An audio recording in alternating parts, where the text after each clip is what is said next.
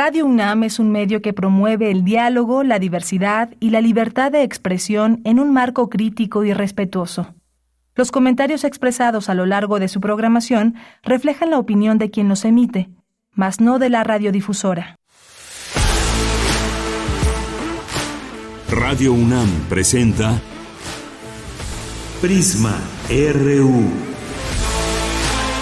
Una mirada universitaria sobre los acontecimientos actuales. RU. Relatamos al mundo.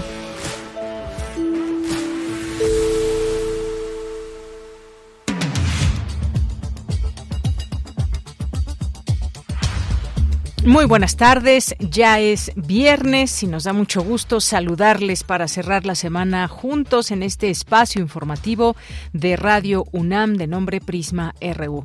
Una con tres minutos y tenemos mucha información para este día y muchas cosas que han sucedido en las últimas horas, que si Notimex, que qué pasó con la reunión que hubo allá en Estados Unidos y México para tratar todos estos temas, armas, fentanilo, qué acuerdos hay, cómo van a trabajar.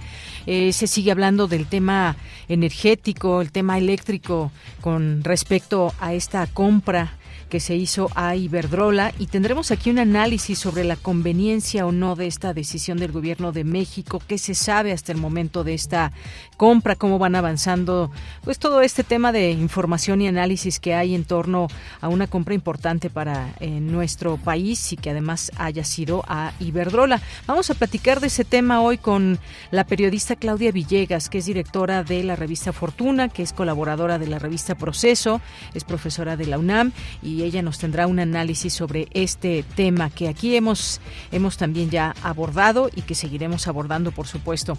Vamos a tener también una conversación con el doctor Rodrigo Brito Melgarejo, quien es director del Seminario de Derecho Constitucional de la Facultad de Derecho, y vamos a platicar con él sobre un tema también muy importante porque la Corte Interamericana de Derechos Humanos ordenó la eliminación de la, de la prisión preventiva oficiosa en México. Esto que se dio a conocer hace un par de días y que queremos analizar todas estas, eh, eh, todo lo que hay alrededor, el contexto. Hay un caso en particular también del que, del que se habla junto con esta decisión de la Corte Interamericana de los Derechos Humanos. Vamos a tener también en nuestra segunda hora una conversación con la doctora Marcia Iriart. Ella es investigadora del Instituto de Fisiología Celular de la UNAM y nos va a platicar de cómo controlar el peso empieza desde nuestro cerebro, así como lo escuchan y ella ha dado una ponencia al respecto y nos va a platicar sobre este tema. También hoy que es viernes tendremos la información internacional con Radio Francia Internacional, tendremos también Refractario RU, los temas que han sido noticia a lo largo de la semana, aquí al análisis con Javier Contreras, el maestro Javier Contreras nos va a platicar de la orden de aprehensión en contra de funcionarios del Instituto Nacional de Migración, ya está eh, citado Francisco Garduño, quien es el titular del instituto. Eh, también tendremos un análisis sobre la desaparición o supuesta eh, desaparición de Notimex. También tendremos lo que está pasando en el INAI, por supuesto, qué está pasando con los nombramientos que debe haber en este instituto.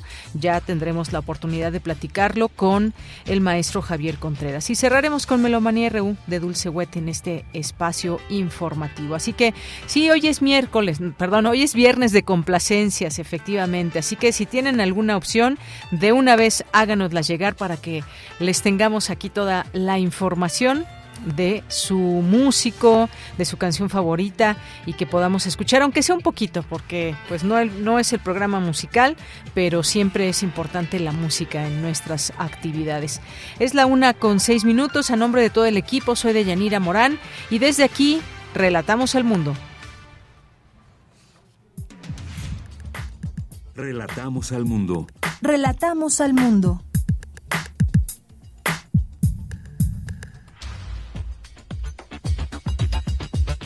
Una de la tarde con seis minutos en la información universitaria de este día 14 de abril. Se requieren políticas públicas que garanticen la igualdad de derechos mexicanos en el exterior, aseguró el rector Enrique Graue al inaugurar el seminario La información estadística de la población mexicana en el exterior. Leonardo Lomelí Vanega, secretario general de la UNAM, presidió la ceremonia de graduación de empresas del sistema Innova UNAM.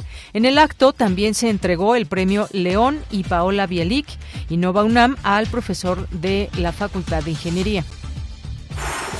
El libro El derecho de rectificación y libertad de expresión en México analiza ambas instituciones jurídicas desde una visión interdisciplinaria que unifica al derecho con la historia y la política. En los temas nacionales, un juez dictó, citó a comparecer al comisionado del Instituto Nacional de Migración, Francisco Garduño, por su presunta responsabilidad en el incendio de la estación migratoria de Ciudad Juárez, Chihuahua, donde perdieron la vida 40 migrantes. El presidente Andrés Manuel López Obrador confirmó la desaparición de la agencia de noticias del Estado mexicano Notimex y Financiera Rural. Escuchemos.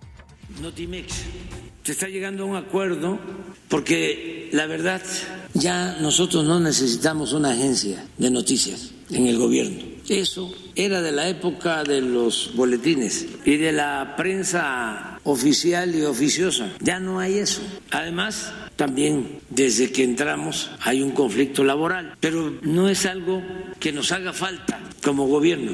Tenemos la mañanera.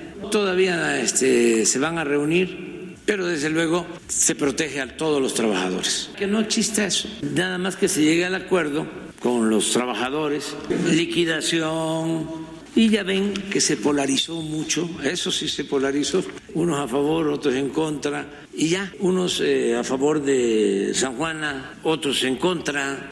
Ojalá y se haya, haya reconciliación. Bien, ojalá haya reconciliación, lo cual se ve difícil durante todos estos eh, años que ya ha habido esta situación en Notimex, dice el presidente. Ya acabaron los tiempos de la prensa oficial o u oficiosa y que se tiene que llegar a un acuerdo. Bueno, pues no dejaremos eh, este tema, seguiremos hablando de ello, las implicaciones que tiene la desaparición de Notimex. En más información, México y Estados Unidos acordaron acelerar las acciones para combatir el tráfico ilícito de precursores químicos, drogas sintéticas como el fentanilo y de armas. Escuchemos al canciller Marcelo Ebrard.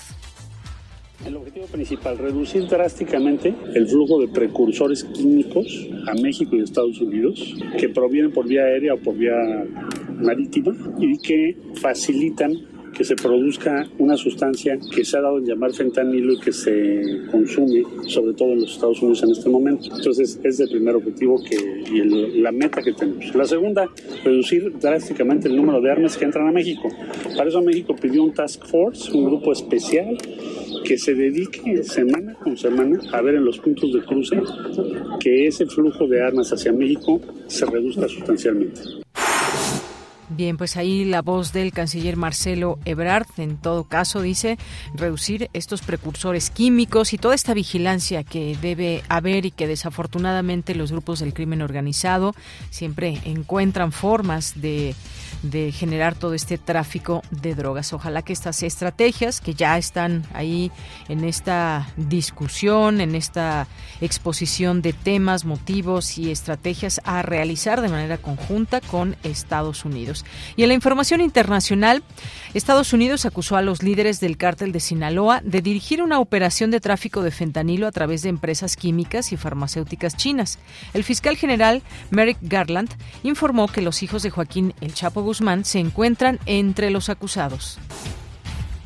El Consejo Constitucional de Francia validó la reforma del sistema de pensiones impulsado por el presidente Emmanuel Macron. La medida ha provocado múltiples movilizaciones.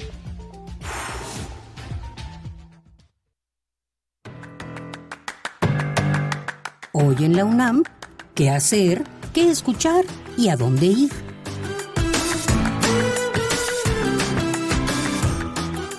Recuerda que todos los viernes se transmite Foro Sonodoc 2022 serie compilada por el Foro de Documental Sonoro en Español, fundado por un grupo de profesionales de la radio para producir, difundir y capacitar en torno a este innovador género radiofónico. En esta serie se ofrece las mejores piezas documentales de 2022. El programa de hoy viernes 14 de abril se titula Germinal, de la productora y documentalista mexicana Griselda Sánchez Miguel, quien establece un diálogo con biólogas, nutriólogas, campesinos, médicas y parteras mientras realiza grabaciones de paisajes sonoros en la Sierra Norte de Oaxaca. Registra también parte de su historia e invita al oyente a recorrer su camino de sanación. Sintoniza hoy, en punto de las 17 horas, el 96.1 de FM. Aún estás a tiempo de visitar el mercado universitario alternativo de la Coordinación Universitaria para la Sustentabilidad de la UNAM, donde podrás adquirir diversos artículos orgánicos y sustentables directo de sus productores. Además se llevarán a cabo diversas actividades como conferencias y charlas. El mercado universitario alternativo se encuentra instalado en la entrada de la tienda UNAM hasta las 17 horas. No olvides llevar tu cubrebocas. Como parte del programa Intersecciones de la Sala Julián Carrillo de Radio UNAM, se llevará a cabo el concierto de Cocktail Twist, agrupación musical de fusión quienes han mezclado géneros como el ska y rockabilly. La cita es hoy, en punto de las 21 horas, en la Sala Julián Carrillo de Radio UNAM. O sigue la transmisión en vivo a través de la frecuencia universitaria de nuestra emisora, 96.1 de FM. La entrada es libre y el uso de mascarilla indispensable.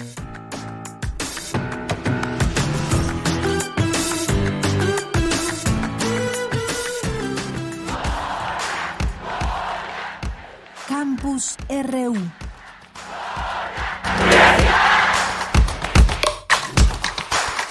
Bien, entramos a nuestro campus universitario en este día viernes 14 de abril y nos enlazamos con mi compañera Virginia Sánchez. Inaugura el rector Enrique Graue el seminario La información estadística de la población mexicana en el exterior. Adelante, Vicky, muy buenas tardes. Vicky, buenas tardes a ti y al auditorio de Prisma RO. ¿Me escucha ya? Bueno. Adelante, Vicky, gracias. Ok, sí, sí, gracias a ti.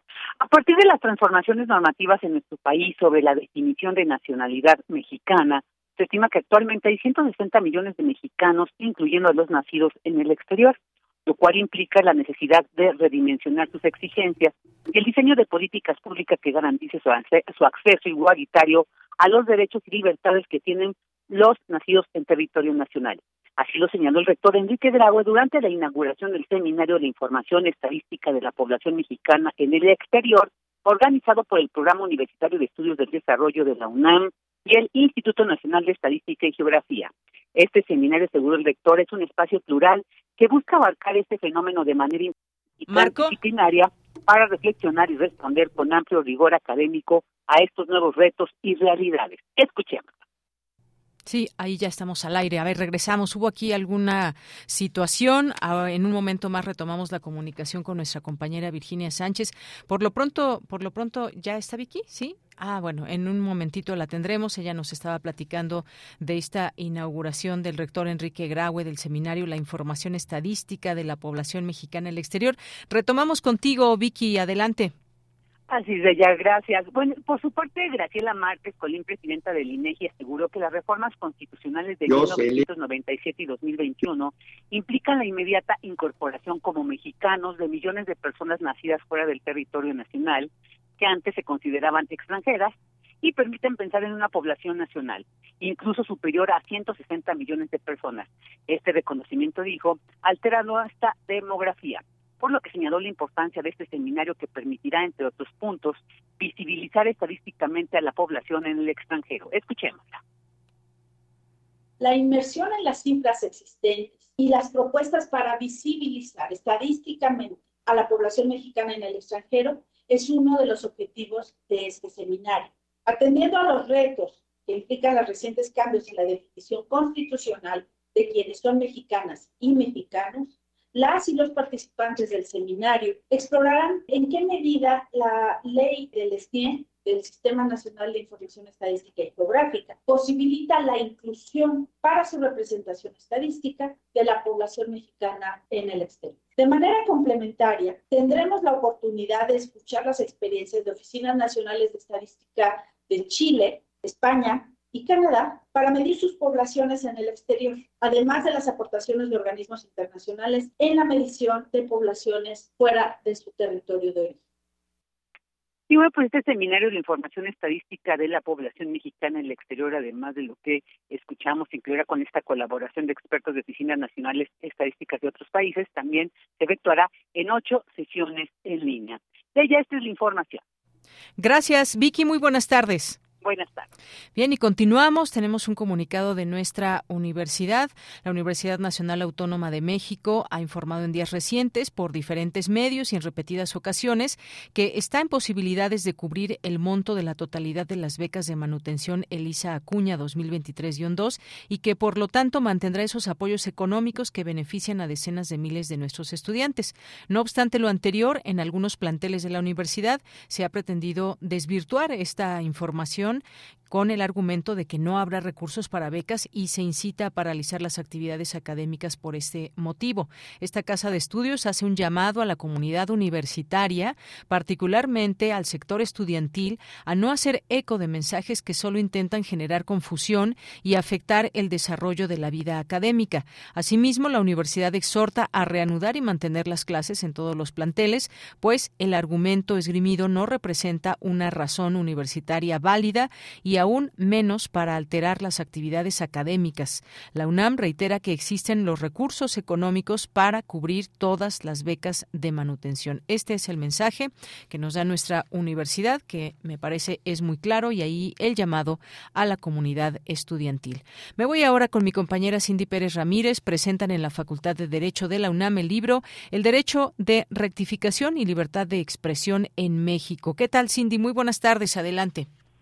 ¿Qué tal, Deyanira? Muy buenas tardes. Es un gusto saludarte a ti y a todo el auditorio. La mayor aportación de la obra radica en presentar la evolución de los derechos de libertad de expresión y de rectificación en nuestro país, desde las leyes de Indias hasta la acción de inconstitucionalidad 2015 y sus acumuladas resuelta por el Pleno de la Suprema Corte de Justicia de la Nación, la cual está adosada por una investigación que comprende la herencia jurídica filosófica de los derechos humanos, dentro de la cual la libertad de expresión ocupa un lugar preponderante. Escuchemos al ministro en retiro de la Suprema Corte de Justicia de la Nación, José Ramón Cosío.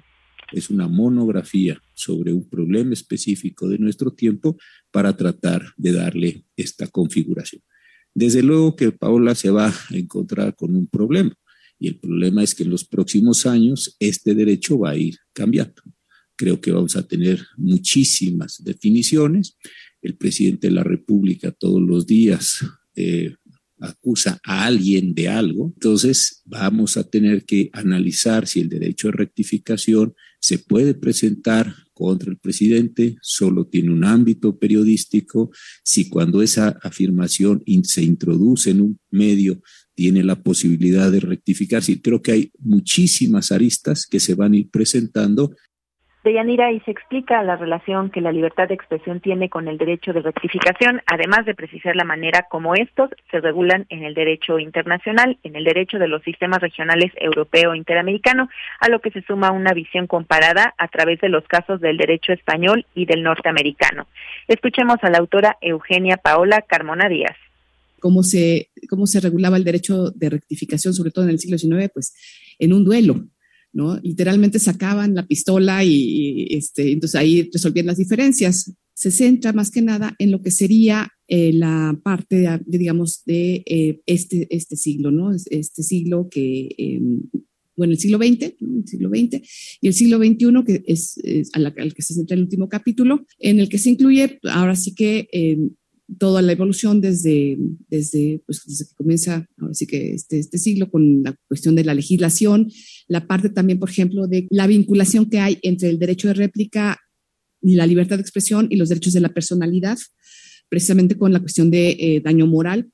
Yanira cabe mencionar que su autora Eugenia Paola Carmona Díaz fue premiada con el primer lugar en la categoría del doctorado en el quinto concurso nacional de tesis de licenciatura y posgrado sobre las disposiciones del orden jurídico nacional organizado por la Secretaría de Gobernación por la tesis que dio origen a esta obra. Este es mi reporte. Gracias, Cindy. Muy buenas tardes. Muy buenas tardes.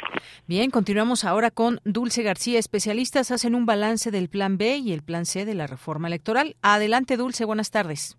Así es, Deyanira. Muy buenas tardes a ti al auditorio. Deyanira, la Facultad de Ciencias Políticas y Sociales de la UNAM y la Cátedra Francisco y Madero organizaron la mesa de discusión El Plan B de la Reforma Electoral, Análisis Jurídico frente a la Suprema Corte de Justicia de la Nación.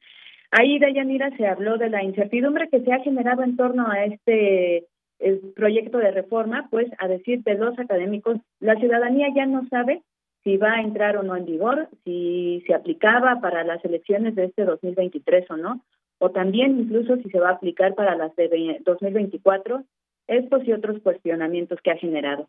Y bueno, pues en este encuentro estuvo presente el doctor José Fernández Santillán, integrante del Comité Académico de esta cátedra Francisco y Madero, y destacó que los principios rectores de la función electoral son la legalidad, la imparcialidad, objetividad, certeza, autonomía, independencia y equidad, pero dijo que como está hasta ahora el plan B, no cumpliría con estos principios. Vamos a escuchar por qué. Es como una acción con dedicatoria, ¿no? que está dedicada a el partido en el poder, a preservar lo que el López Obrador llama el proyecto, y que no es otra cosa más que la continua, romper con la democracia mexicana e imponer una autocracia bolivariana, populista. No habría certeza, tampoco habría autonomía, porque entonces el IFE ya dependería abiertamente de la y de la Secretaría de Gobernación. No habría independencia, obviamente, porque regresaríamos a la década de los 60 cuando las elecciones las organizaba eh, la Secretaría de Gobernación y tampoco había equidad y sobre todo no había respeto al voto ciudadano. Y bueno, Deyanira, también estuvo presente en este encuentro la doctora Marta Singer, académica de la Facultad de Ciencias Políticas y Sociales de la UNAM. Ella dijo que en nuestro país no hay confianza ni en los partidos políticos, ni en las elecciones, ni en las instituciones. Lo que, y que lo que defiende el Plan B es un control sobre esta situación nacional, en vez de sugerir un ejercicio de reflexión sobre cómo tener mejores elecciones y qué se necesita para ello. Vamos a escuchar sus palabras. El otro ejemplo que me venía a la mente hace un momento es el de los recientes eh, acciones afirmativas que los partidos políticos se encargaron de falsear y eh, no hubo manera de que eh, esa falla por parte de los partidos políticos tuviera un castigo eficiente, un castigo eficaz. Presentaron candidaturas para pasar gato por liebre y no hubo modo de impedir en muchas ocasiones que así fuera. Es decir, nuestras instituciones electorales no son suficientemente fuertes para impedir que los actores principales de las contiendas políticas, los partidos, cumplan con su papel. Deyanira, la académica, dijo que los partidos políticos tienen monopolizado el ejercicio electoral y plantean a la ciudadanía una serie de candidaturas carentes de organización, mientras que el espacio abierto a los ciudadanos y ciudadanas para las candidaturas independientes es prácticamente imposible de cumplir. Situación que dijo el Plan B no está atendiendo, pues se ha diseñado con una idea de atender una problemática electoral en México de manera económica, cuando la verdadera problemática es justamente esta desconfianza de lo que nos ha venido hablando la doctora. Es la información que tenemos. Bien, pues muchas gracias, Dulce. Buenas tardes. Gracias a ti, muy buenas tardes. Bien, vamos ahora a nuestro siguiente tema. México y Estados Unidos acuerdan reforzar la vigilancia en las aduanas para combatir el tráfico de fentanilo. Cuéntanos, Luis Fernando Jarillo, muy buenas tardes. Muy buenas tardes, Deyanira, a ti y a todo el auditorio de Prisma RU. Así es, el gobierno de México y los Estados Unidos se comprometieron este jueves a continuar colaborando para desmantelar la cadena de suministros de fentanilo y los cárteles de Sinaloa y Jalisco Nueva Generación en ambos lados de la frontera a través de una declaración conjunta. Tras la reunión de ayer, esta mañana, el Departamento de Justicia de los Estados Unidos anunció 28 cargos abiertos en el Distrito Sur de Nueva York, en el Distrito Norte de Illinois, en el distrito de Columbia contra varios líderes del cártel de Sinaloa, entre ellos Iván Guzmán Salazar, Alfredo Guzmán Salazar, Joaquín Guzmán López y Ovidio Guzmán López. Presuntamente ellos utilizaron aviones de carga, aeronaves privadas, submarinos y otras embarcaciones sumergibles y semisumergibles, autobuses, vagones de ferrocarril, remolques de tractores y automóviles para transportar droga hacia los Estados Unidos. El Departamento de Justicia apunta eh, a todos los elementos que constituyan la red de tráfico del cártel, desde las empresas químicas en China que generan los precursores del fentanilo hasta los laboratorios ilícitos, las redes y lavadores de dinero y los asesinos que, que facilitan su distribución. Esto dice el comunicado del Departamento de Justicia de los Estados Unidos. El fentanilo es un opioide sintético que es 50 eh, veces más potente que la heroína. El fentanilo es ahora la principal causa de muerte entre los estadounidenses de 18 a 49 años y ha alimentado la epidemia eh, que ha asolado a, familias y comunidades de los Estados Unidos durante aproximadamente los últimos ocho años. Esta declaración es parte del compromiso que el presidente López Obrador y el presidente Joe Biden hicieron durante la cumbre de líderes de América del Norte del 9 y 10 de enero para elevar y acelerar los esfuerzos a fin de atender la epidemia de opioides sintéticos. Escuchamos lo que dijo la eh, secretaria de Seguridad y Protección Ciudadana, Rosicela Rodríguez, en la reunión. Adelante. El tráfico y el consumo de drogas sintéticas y el tráfico de armas, así como la violencia que generan, son un grave problema entre nuestras dos naciones. Y hoy en especial el fentanilo, las metanfetaminas, y las armas de fuego son una amenaza para nuestros países. Los Estados Unidos tienen un complicado problema de salud pública y México está combatiendo a los cárteles del crimen organizado. Queremos aumentar incautaciones de drogas y armas, seguir con la detención de objetivos prioritarios, desmantelar sus redes financieras, debilitar la capacidad y cadenas de suministro del crimen organizado la secretaria dijo que crearán una campaña binacional para prevenir y alertar a la población de los efectos del fentanilo y advirtió que su gabinete de seguridad defenderá a México contra la campaña política que hay. Escuchemos. También instalar una campaña binacional preventiva que muestre lo que hacemos ambas naciones, pero también el círculo de violencia que se da en el proceso de tráfico. El Gabinete de Seguridad de mi país defenderá con hechos la dura campaña política electoral emprendida contra México y lo vamos a defender a todos los lugares, con resultados, con honestidad y con valor, frente a un pequeño grupo que hace propuestas inviables e inaceptables, en lo que debe ser un esfuerzo no de agresión, sino de cooperación permanente.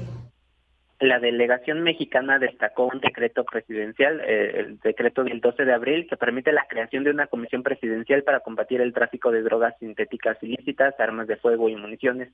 Este grupo de trabajo especial mejorará la coordinación entre las agencias federales del Gobierno de México para apoyar a la investigación y el resto de los individuos involucrados en la producción y tráfico de fentanilo, eh, es lo que se lee en el comunicado. En la declaración conjunta se destaca que mediante la operación de norte a sur encabezada por el Buró de Alcohol, Tabaco, Armas de Fuego y Explosivo de los Estados Unidos, ATF, eh, se, se, ha incrementado de manera significativa las investigaciones sobre el tráfico de armas con nexos eh, con México, así como las incautaciones de armas de fuego y municiones. Este grupo de trabajo especial mejorará la coordinación entre las agencias federales para apoyar en esta investigación y en el arresto de individuos involucrados en el tráfico de fentanilo. Este es mi reporte de Yanira. Bien, Luis, pues muchísimas gracias y buenas tardes. Buenas tardes. Continuamos. Prisma RU. Relatamos al mundo. Una con 32 minutos. Muy importante dar seguimiento a este tema que tiene que ver con la compra de tres empresas a Iberdrola, un análisis que le tendremos aquí y que hemos tenido ya algunas, algunas conversaciones sobre el tema y pues sin duda alguna no a poco sorprendió esta, eh, esta compra.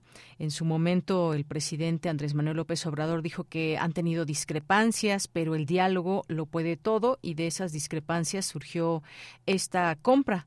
Eh, es lo que dijo ante ejecutivos de la firma española Iberdrola en la reunión en que se firmó el memorándum de entendimiento para comprar eh, por un monto de 6 mil millones de dólares activos de esa empresa que abarcan 13 plantas de energía eléctrica en el norte del país, activos que ahora serán administrados por la Comisión Federal de Electricidad.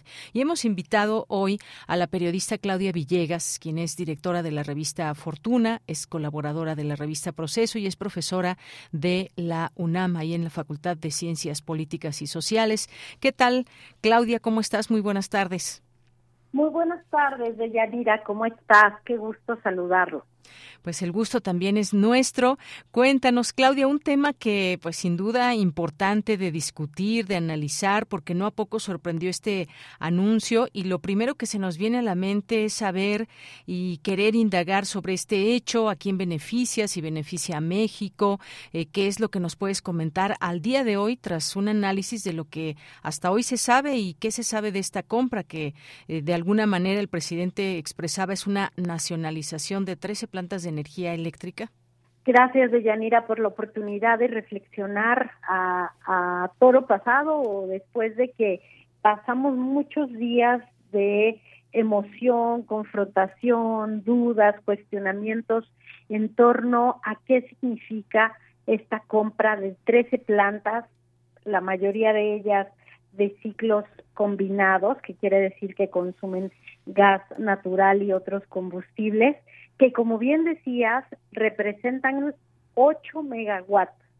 Durante el periodo de participación del sector privado que se inicia en 2000 en 1994 después de la devaluación y que continúa durante toda la década del 2000 porque se decía, entramos al Tratado de Libre Comercio, necesitamos electricidad y durante toda esa época se generaron alrededor de 16 megas.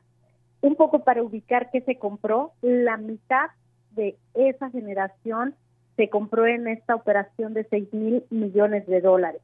Y también para dimensionar, hicimos el cálculo en la revista Fortuna que encabezó y encontramos que es un año de pérdidas de la Comisión Federal de Electricidad después de todo este problema que se ha tenido de cambiar el modelo y la rectoría del sector eléctrico.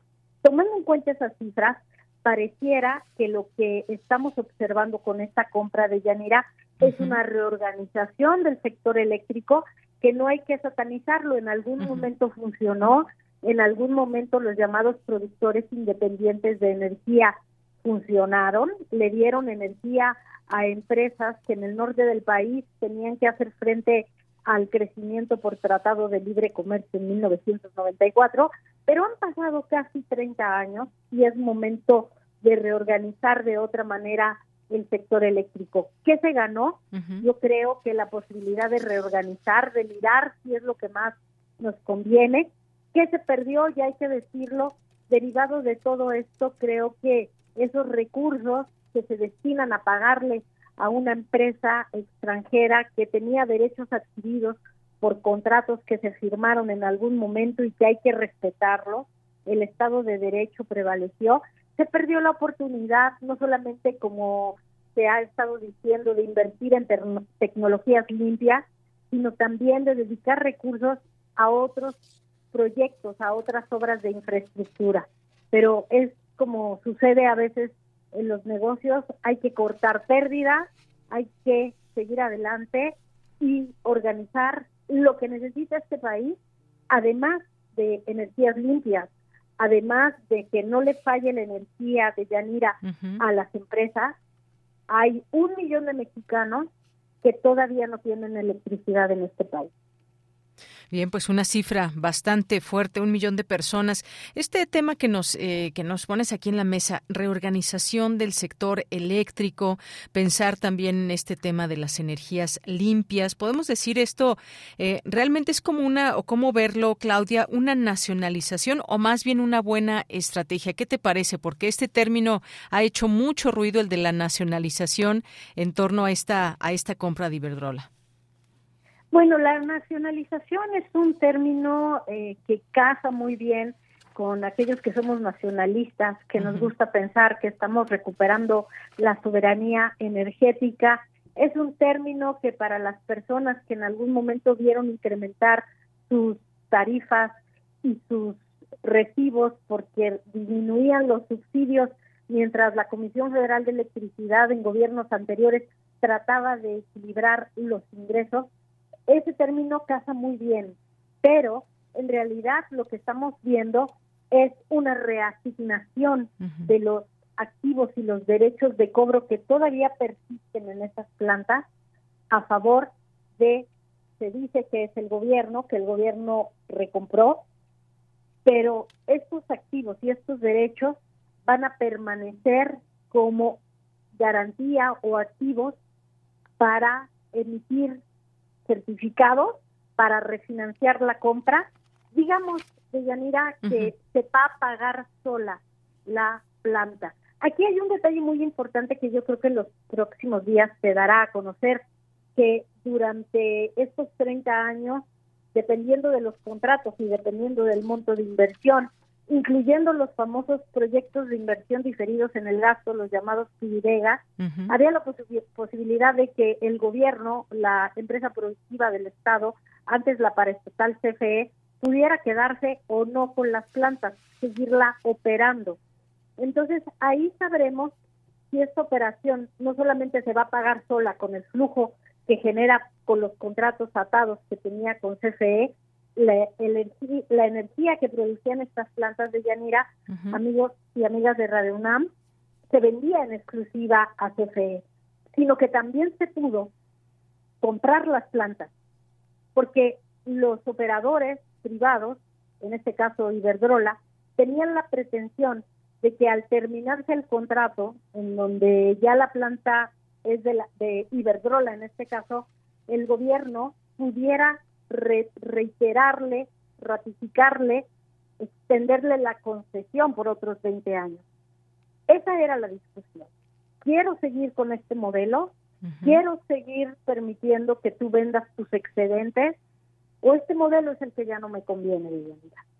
Efectivamente, pues sí, cuántas cosas eh, que nos queda también informarnos, aprender de todo esto, qué significa ya en términos, por ejemplo, de qué incluye esta operación, cuál es este esquema de compra, porque sabemos también, Claudia, hemos escuchado aquí, pues los distintos puntos de vista, eh, algunas que lo ven como una buena estrategia, pero hay quien ha criticado desde la parte política, me parece más que del conocimiento. Tuvimos ahí algunas voces de, de políticos que se apreciaron estaron a, decir que pues solamente se estaban comprando pues algo que no iba a servir para México, incluso pues por ejemplo o hasta otras opiniones, el Centro de Estudios Económicos del sector privado que, que dice y habla de pues de una forma de esta compra que pues el esquema de compra debe ser de una forma y no como se está planteando desde el gobierno, en fin, creo que en todo esto nos llenamos muchas veces de opiniones, pero siempre importante conocer un poco el fondo de todo esto y cómo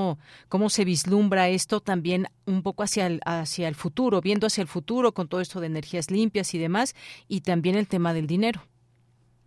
Exactamente, Deyanira. Creo que todos podemos opinar y diferir de cómo podría haberse hecho mejor esta operación.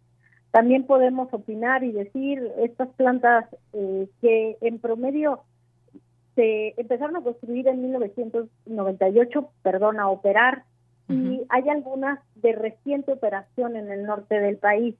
Entonces decir que son viejas o que son nuevas no tiene mucho sentido.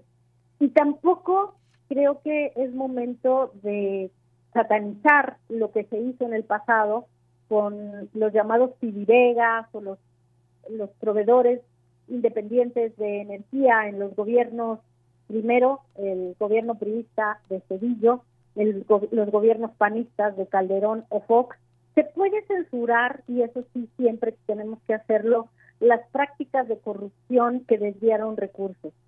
Pero en este momento, tener 13 plantas de ciclo combinado en el norte del país nos puede hacer la diferencia cuando estamos esperando relocalización de activos productivos para fabricar, o a eso aspiramos, el componente más especializado que se necesita en las industrias electrónicas, automotriz, en ciencia de datos. Me parece que eh, hay que dimensionar, por ejemplo, el caso de los gasoductos. Los hicieron y hay prácticas de corrupción, sí, pero hoy tenemos acceso de Yanira al gas más barato del mundo. Creo que si en este país de pronto comenzáramos a cerrar filas con lo bueno que tenemos y aislar lo que políticamente puede convertirse en una investigación judicial, creo que ganaríamos mucho porque no hay nada tan bueno ni nada tan malo. Es una reorganización del sector eléctrico aprovechando lo que ya se pagó. Es decir, Deyanira, eh, comentarte, en la, en la pandemia y en la pospandemia, la debilidad de los bancos quedó exhibida. Y aquí en México tenemos bancos fuertes, lo que no quiere decir que estén prestando lo que deben, ¿verdad? Entonces necesitamos valorar un poco lo que como instituciones tenemos, como activos tenemos, para que este país aproveche un verdadero momento histórico. Es decir, tenemos el tema de la minería ahora también, que se, se van a, a revisar las condiciones. Yo me pregunto, después de 30 años de un modelo económico que, que privilegió las concesiones, la participación del sector privado, ¿por qué no podemos revisar? Tal vez las cosas se pueden hacer mejor para que este cambio sea social y beneficie a más mexicanos que todavía no tienen electricidad o viven en comunidades que han sido azotadas por políticas de mineras que no han respetado el medio ambiente de llanera. Claro, son puntos sin duda muy, muy importantes a tomar en cuenta. Nos quedamos con esto que dices de, cerrar filas. Si eh, estuviéramos en ese aspecto tratando de comprender qué es lo que más le conviene a este país, más allá de toda esta parte que desafortunadamente también empaña, empaña muchas veces acciones y que tiene que ver con toda esa parte política, o incluso, bueno, pues de tratar de comprender las distintas opciones o qué es lo que proponen otras eh, otras voces. Te mencionaba yo este Centro de Estudios Económicos del sector privado que pues decían que eh, que, por ejemplo, en lugar de destinar estos recursos a la compra de esas plantas a la empresa española, sería preferible que los seis mil millones de dólares que se desembolsarán para estas adquisiciones, que no contribuyen a lo prioritario, se destinen a inversión en líneas de transmisión y distribución, que son un monopolio de la Comisión Federal de Electricidad. Hay distintas opiniones en todo esto, que siempre valdrá la pena generar esa discusión y, y esas polémicas para tener mucho más claro todo este espectro, Claudia. Sin duda, Deyanira, yo estoy totalmente de acuerdo contigo. La posición del sector económico reflejada en el CED, reflejada en el INCO o reflejada en México Evalúa, pues evidentemente tienen esta visión de eficiencia, de buscar que la rendición de cuentas sea de alguna manera eh, horizontal, y que se rinda eh, cuentas, información. Sin embargo, este componente de, de, regir lo que está pasando en la economía, creo que también se debe tomar en cuenta porque no solamente son los intereses de las empresas que son muy válidos. Alguien me decía, no debemos crucificar a ninguna empresa porque lo, lo mixto, la inversión público y privada funciona. Y yo decía, Claro que sí, pero siempre que no haya corrupción. Entonces, me parece que señalar lo que debe hacer CFE sin mirar en lo que se equivocaron algunos jugadores privados, incluso se coludieron con funcionarios públicos, no es del todo correcto. Y, y creo que la Comisión Federal de Electricidad, digamos de Yanira, es el momento de la CFE, es el momento de demostrar que sí puede y que además es una de las mejores empresas que tenemos en el, en el Estado mexicano. No tiene los graves problemas de endeudamiento que tiene Pemex, está fortaleciendo su patrimonio. El problema que tiene, y lo han señalado, es que tiene una carga laboral muy grande, pero quizás también es momento de platicar con los trabajadores y ver cómo sí se puede hacer más eficiente porque ahora el temor que, tienen algunas personas es que se van a ir los trabajadores calificados que estaban en Iberdrola allá en el norte y seguramente se van a ir a Nuevo México a las plantas que, que compre Iberdrola. Creo que son cosas que se tienen que ponderar. Así es. Pues sí, eh, cosas que se tienen que ponderar y que además pues no se nos olvide todo lo que se hizo en el pasado, ahí hubo negocios también y que en ese momento quizás vieron conveniente la forma en que se hicieron las cosas y después incluso pues personas allegadas al gobierno o el propio expresidente Felipe Calderón, recordar, pues tienen trabajo en este ámbito y antes ellos fueron los que gobernaron y pues pensaron que eso era lo mejor para el país. Hay, hay hoy otra visión que también nos permite indagar y tratar de entender esta dirección que se le está dando a un gobierno y, bueno, sobre todo hablando en esta parte específica del tema eléctrico. Pues Claudia Villegas, como siempre, un gusto platicar contigo. Muchas gracias por haber estado en Prisma RU. Al contrario, Deyanira, qué gusto platicar siempre con tu audiencia y contigo. Bueno, te mandamos un abrazo. Un abrazo grande. Hasta luego. Gracias, Claudia Villegas, periodista, directora de la revista Fortuna, colaboradora de la revista Proceso y profesora de la UNAM. Continuamos. Prisma RU. Relatamos al mundo. Traer también a la al análisis este fallo histórico de la Corte Interamericana de Derechos Humanos que ordenó la eliminación de la prisión preventiva oficiosa en México y que dio a conocer a través de un comunicado este tema sobre el Estado al Estado mexicano adecuar su ordenamiento jurídico para eh, los estándares internacionales. Además de la prisión preventiva oficiosa, se mencionó también el arraigo domiciliario mediante la sentencia por el caso de Daniel García Rodríguez y Reyes Alpizar Ortiz. Hemos eh, contactado al doctor Rodrigo Brito Melgarejo, quien es director del Seminario de Derecho Constitucional de la Facultad de Derecho, para que nos hable de este tema. ¿Qué tal, doctor Rodrigo? Bienvenido, muy buenas tardes. ¿Qué tal? Muy buenas tardes, Deyanira. Un saludo para ti y para tu auditorio. Bien, pues muchas gracias por estar aquí, doctor. Me gustaría que nos dé su punto de vista, su análisis sobre este fallo histórico que ordena al Estado mexicano eliminar la prisión preventiva oficiosa aquí en nuestro país.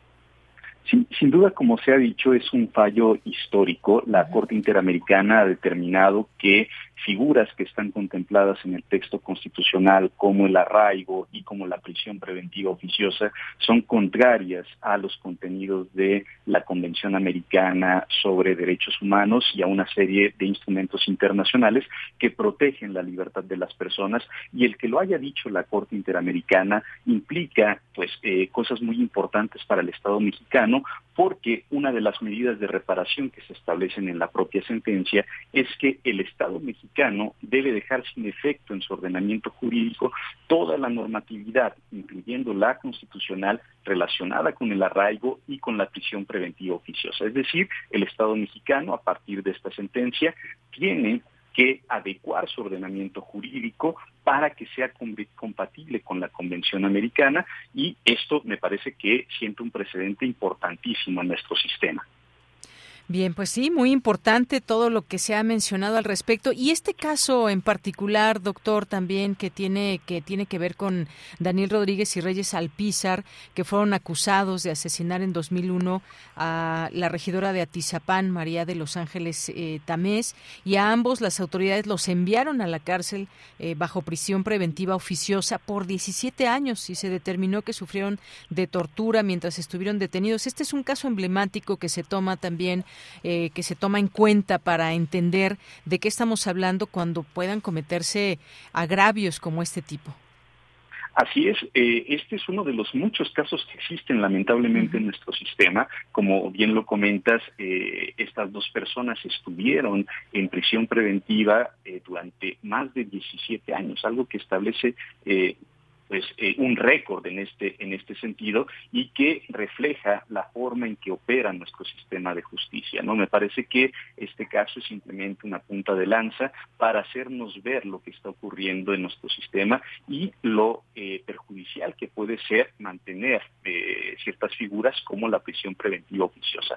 Hay que ser muy claros en este sentido. Me parece que nadie está pugnando porque se dé impunidad en nuestro sistema nadie está pugnando porque eh, pues eh, los delitos no se investiguen de manera adecuada o que puedan existir trabas para que pues, sean sancionadas las personas que cometen eh, delitos tan graves como los que pues están contemplados en el artículo 19 constitucional y sobre los que se aplica la prisión preventiva oficiosa.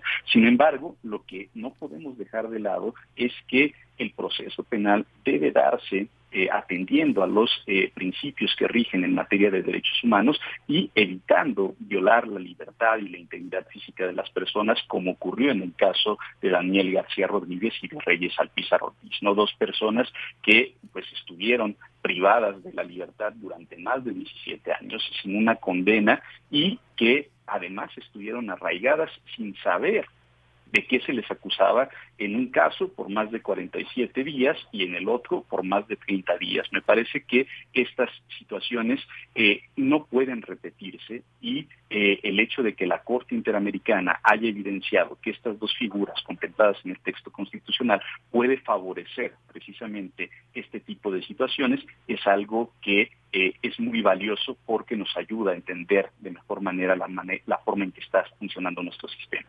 Efectivamente, y un sistema que siempre pues requiere toda esa atención de lo que está eh, sucediendo, sobre todo cuando hablamos de derechos humanos. Por supuesto que esto es parte. Y hay una buena discusión en su momento también sobre este tema de la prisión preventiva oficiosa, por qué sí, por qué no, todo este debate que pueda haber en torno, que a final de cuentas es parte de un proceso, pero cómo llevar estos procesos, qué tipo de acusaciones hay contra las personas, pero sobre todo pues respetar esa parte donde pues no pueden pasar un eh, proceso, eh, una prisión preventiva oficiosa cuando pues todavía puede haber elementos y además se debe seguir un proceso muy claro en torno a ello. Por ahí va este, este fallo histórico, doctor.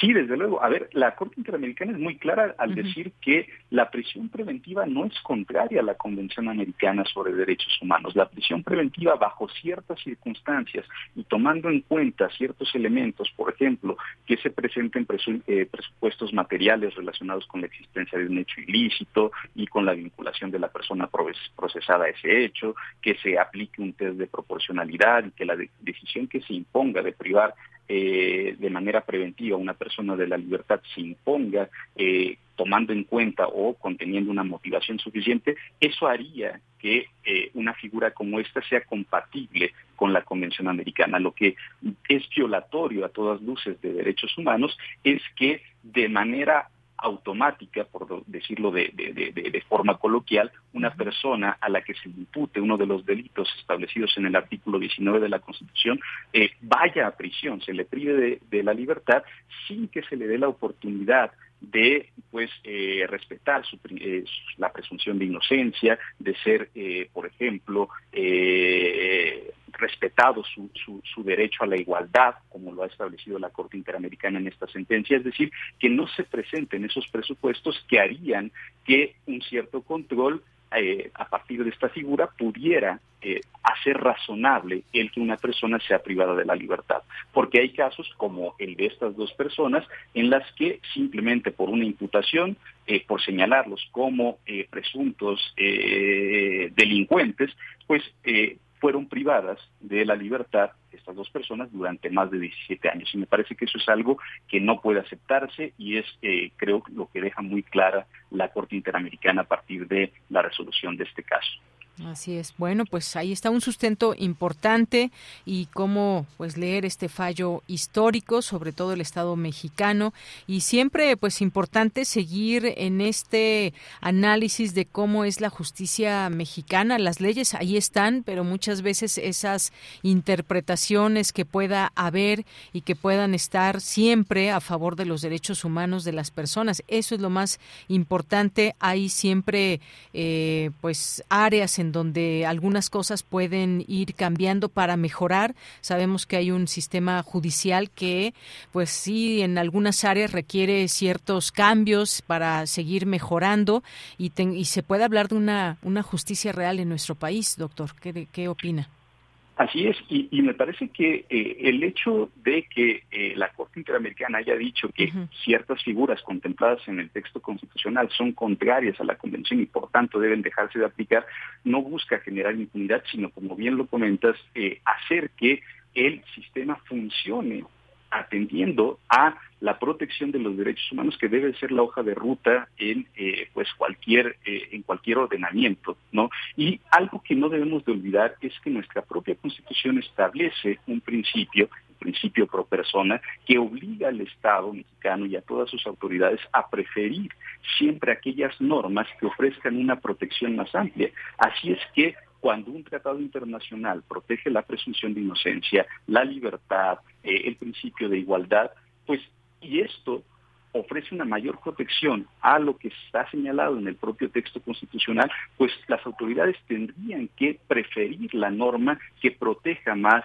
a las personas, ¿no? Y en caso de que pues sea eh, esta determinación eh, esté contenida en un tratado internacional, aplicar, lo dice la Corte Interamericana, un adecuado control de convencionalidad para que estas normas del ordenamiento interno no afecten los derechos contenidos en esos tratados internacionales a los que el Estado mexicano se ha eh, adherido y que se ha comprometido en uso de su soberanía a cumplir.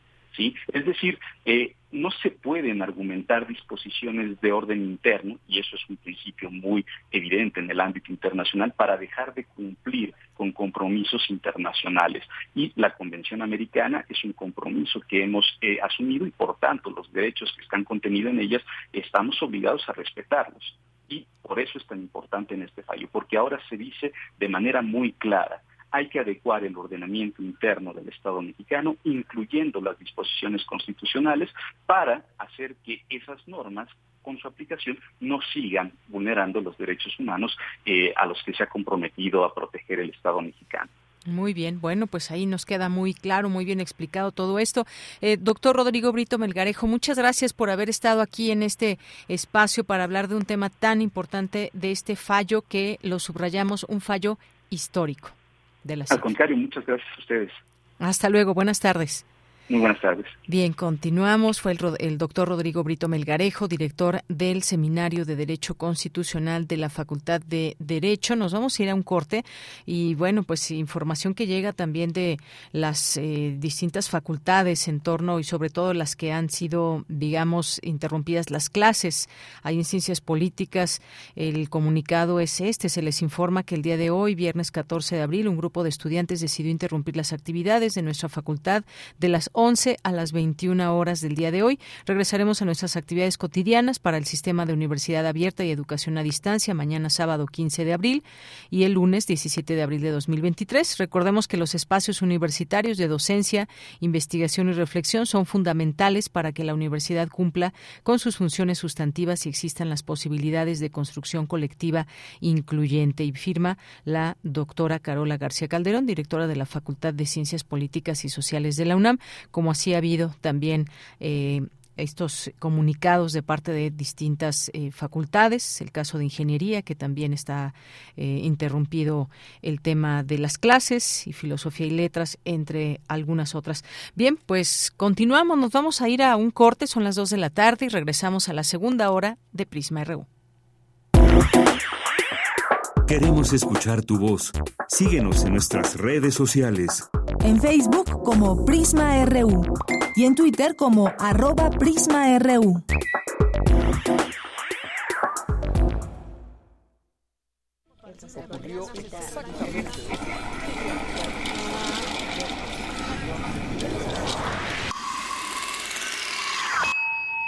X-E-U-M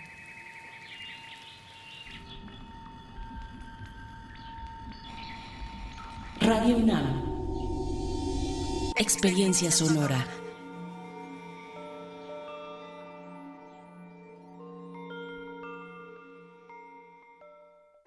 ¿Te apasiona el periodismo, la radio y los podcasts? Radio Francia Internacional hace un llamado a todos los estudiantes de periodismo de las Américas y lanza la novena edición del premio Reportaje en Español. En el marco de la Semana de América Latina y el Caribe en Francia. Envíenos tu reportaje radial para intentar ganar una pasantía en nuestra redacción en París con todos los gastos pagos. Tienes hasta el 14 de mayo para participar y encontrarás todos los requisitos en el sitio rfimundo.com.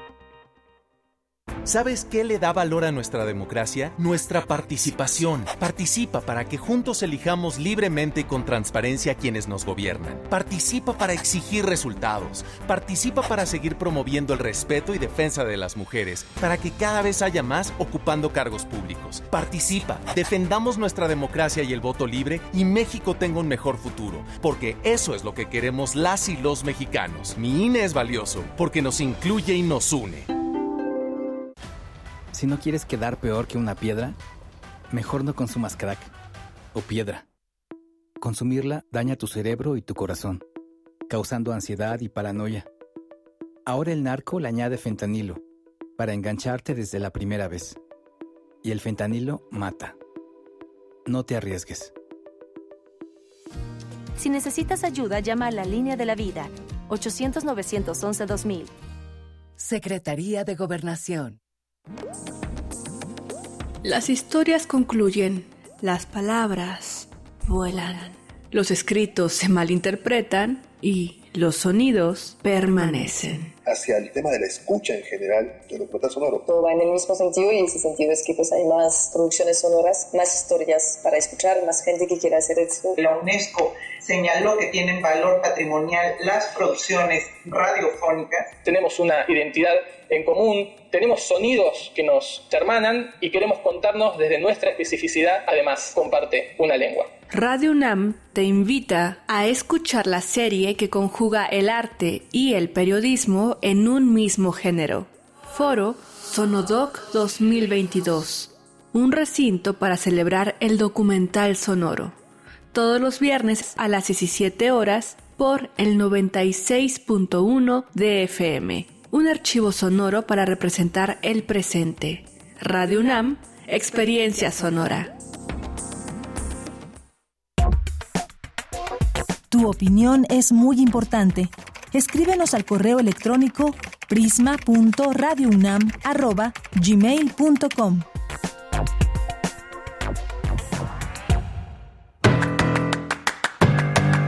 Mañana en la UNAM, ¿qué hacer? ¿Qué escuchar? ¿Y a dónde ir? Te recomendamos la serie radiofónica Vladi y su legado. La presencia en México del artista ruso-mexicano Vladi es muy valiosa en los campos artístico y cultural.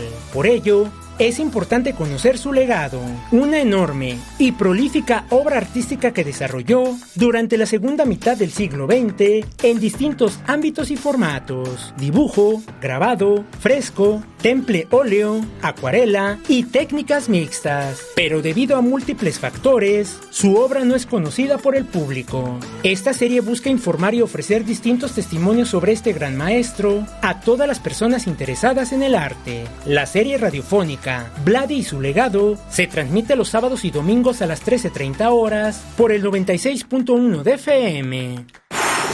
Otra opción sonora que no te puedes perder es la serie Los riesgos de la militarización y el militarismo. En este ciclo de charlas se cuestiona la militarización y el militarismo con la participación de personalidades que nos ayudarán a entender las consecuencias de estos fenómenos en nuestra sociedad. Mañana sábado 15 de abril se transmitirá la mesa número 3, Militarización y Seguridad, y contará con la participación de Jacobo Dayan, director del Centro Cultural Universitario Tlatelolco, Laura Tuesta y Catalina Pérez Correa del Centro de Investigación y Docencia Económicas. Sintoniza mañana sábado, en punto de las 14 horas, el 96.1 de FM. Acompaña a Frida Rebontulet en una emisión más de su Gabinete de Curiosidades, que en esta ocasión nos ofrece la primera parte del tema Cantos ceremoniales de María Sabina y sus niñitos santos. Una aproximación sonora a la figura de la gran sabia y sacerdotisa mazateca María Sabina Magdalena García, con sus cantos para la ceremonia de los hongos sagrados ocurridos el 21 de julio de 1956. Gabinete de Curiosidades se transmite todos los sábados en punto de las 17.30 horas por el 96.1 de FM. En el siglo XVII, la monja Mariana Alcoforado se enamora profundamente de su seductor, un noble conde francés. Estas cartas son el testimonio de su amor abnegado y del abandono del amante. Esta es la premisa del radiodrama Cartas de la monja portuguesa, adaptación de las cartas de Mariana Alcoforado. Sintoniza mañana sábado en punto de las 20 horas el 96.1 de FM. Y recuerda, si utilizamos cubrebocas, nos cuidamos todos. Para Prisma RU, Daniel Olivares Aranda.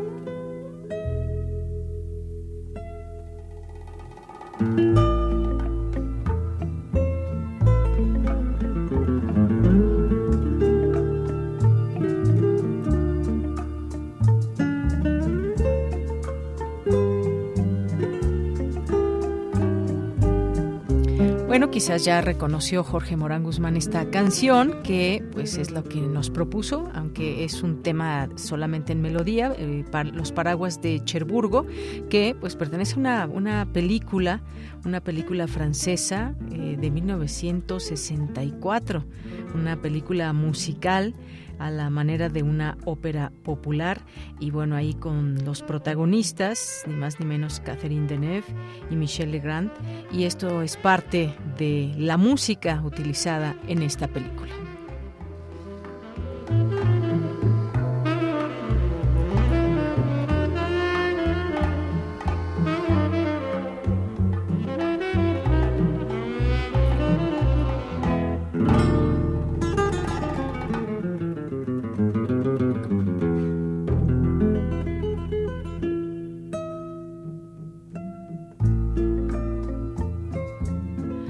Bien, son dos de la tarde con nueve minutos y le mandamos muchos saludos a Patti León que nos está escuchando, a Mario Navarrete, muchas gracias, a Jorge Fra, Mario Navarrete que nos hace aquí un recorrido por las calles de la ciudad, nos está escuchando como siempre, gracias Mario, un abrazo.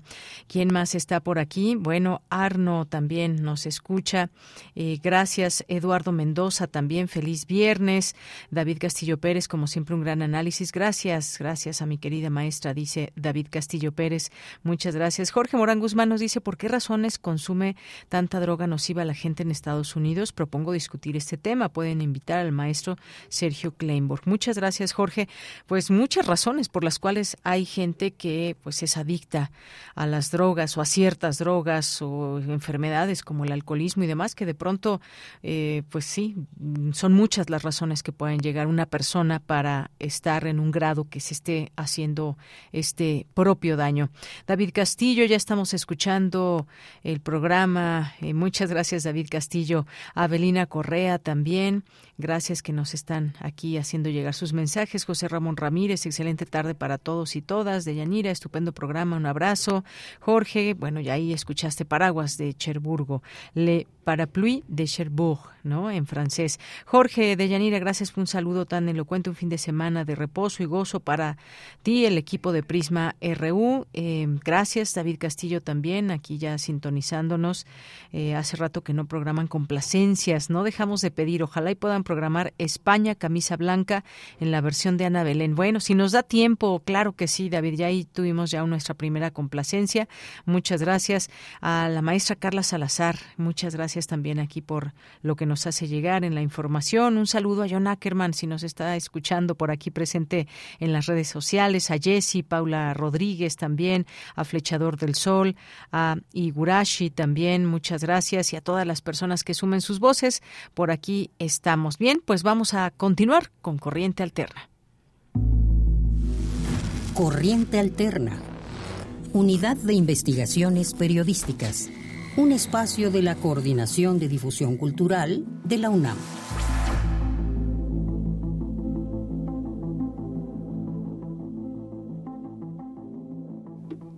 Bien, pues ya estamos aquí en Corriente Alterna, unidad de investigaciones periodísticas, y ya está aquí entrando eh, la estudiante que nos va a presentar esta, eh, esta posibilidad de conocer este trabajo que vamos a escuchar un poquito, una probada de este trabajo, y también que nos cuente cómo fue el desarrollo del mismo. ¿Qué tal, Gilemi Montiel? Muy buenas tardes. ¿Qué tal? Muy buenas tardes. Muy contenta de estar aquí por estar aquí con nosotros. Pues cuéntanos un poco, ya eh, tuvimos oportunidad de escuchar esta pequeña cápsula que es como una pequeña presentación de lo que podemos eh, leer y conocer de este tema que tú eh, has desarrollado para Corriente Alterna. Pero ¿quién mejor que tú que nos platiques sobre este tema que has desarrollado?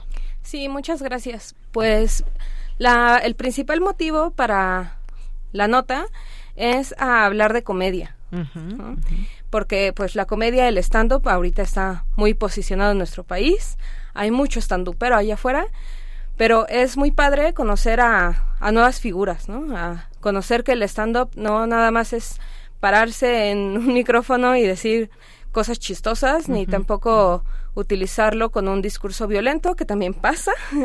Entonces, la, la idea de la nota es justo visibilizar a una gran persona que es Quique Vázquez.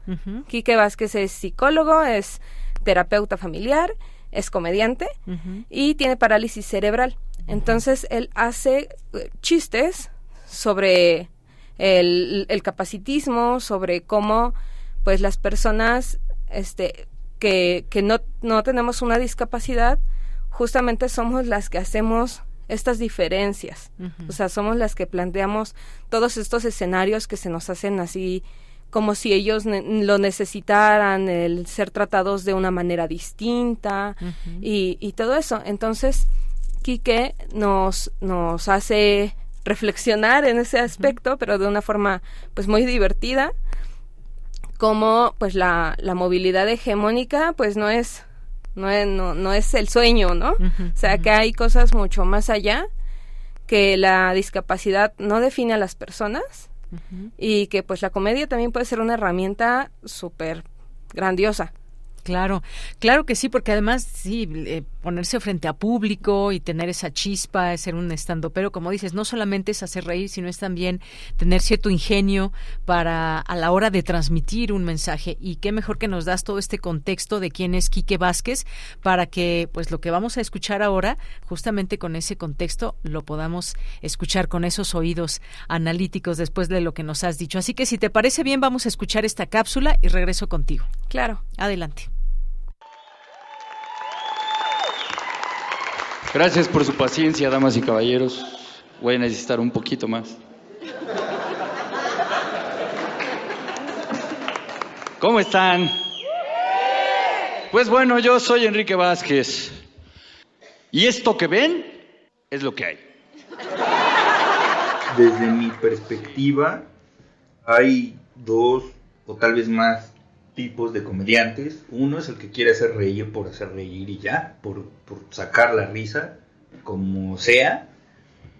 Y otros que buscamos cierta consonancia con lo que creemos, con lo que estoy dispuesto a sostener abajo del escenario.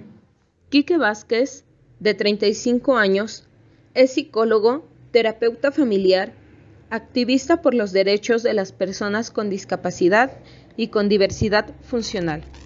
Comediante, fanático de la música, la guitarra, los libros y los ajolotes. Corriente alterna. Quique nació en la Ciudad de México a los cinco meses y tres semanas de gestación. Ser prematuro causó un episodio de hipoxia, lo que le ocasionó una parálisis cerebral que afectó su desarrollo motriz. Porque yo sí creo que no hay un límite para la comedia. Eh, la cuestión es que muy pocas veces hay una exigencia hacia el comediante sobre cómo hacer comedia o de cómo abordar los temas. Y se me hace muy irresponsable que muchos de ellas decían, no, pues yo hago un chiste y lo que tú entiendes es tu.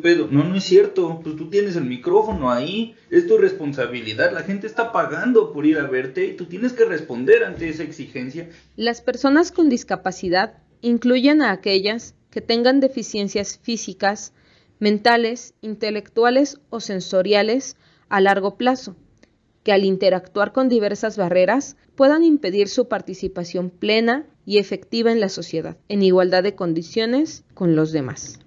Y es que no hemos entendido que la comedia no es inofensiva, no puede serlo, no debe ser inofensiva.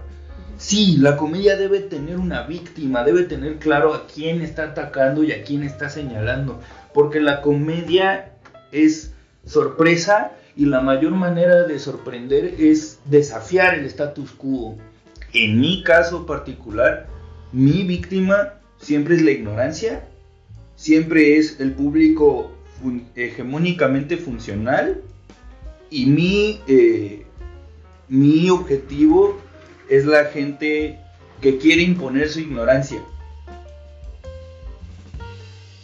Tener una limitación o discapacidad no configura una vulnerabilidad por sí misma.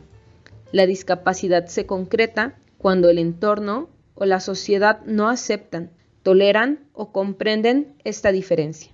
Yo podría decirte que el lugar que ocupo hoy en el stand-up lo hice a base de necedad y de terquedad, eh, porque no fui bien recibido en la escena del stand-up al principio, o sea, había mucho ataque, había mucha crítica, se me cerraban espacios y eh, un lema que yo adquirí junto con una compañera es, no, o sea, hay que ser irrefutablemente gracioso, hay que ser inevitablemente gracioso.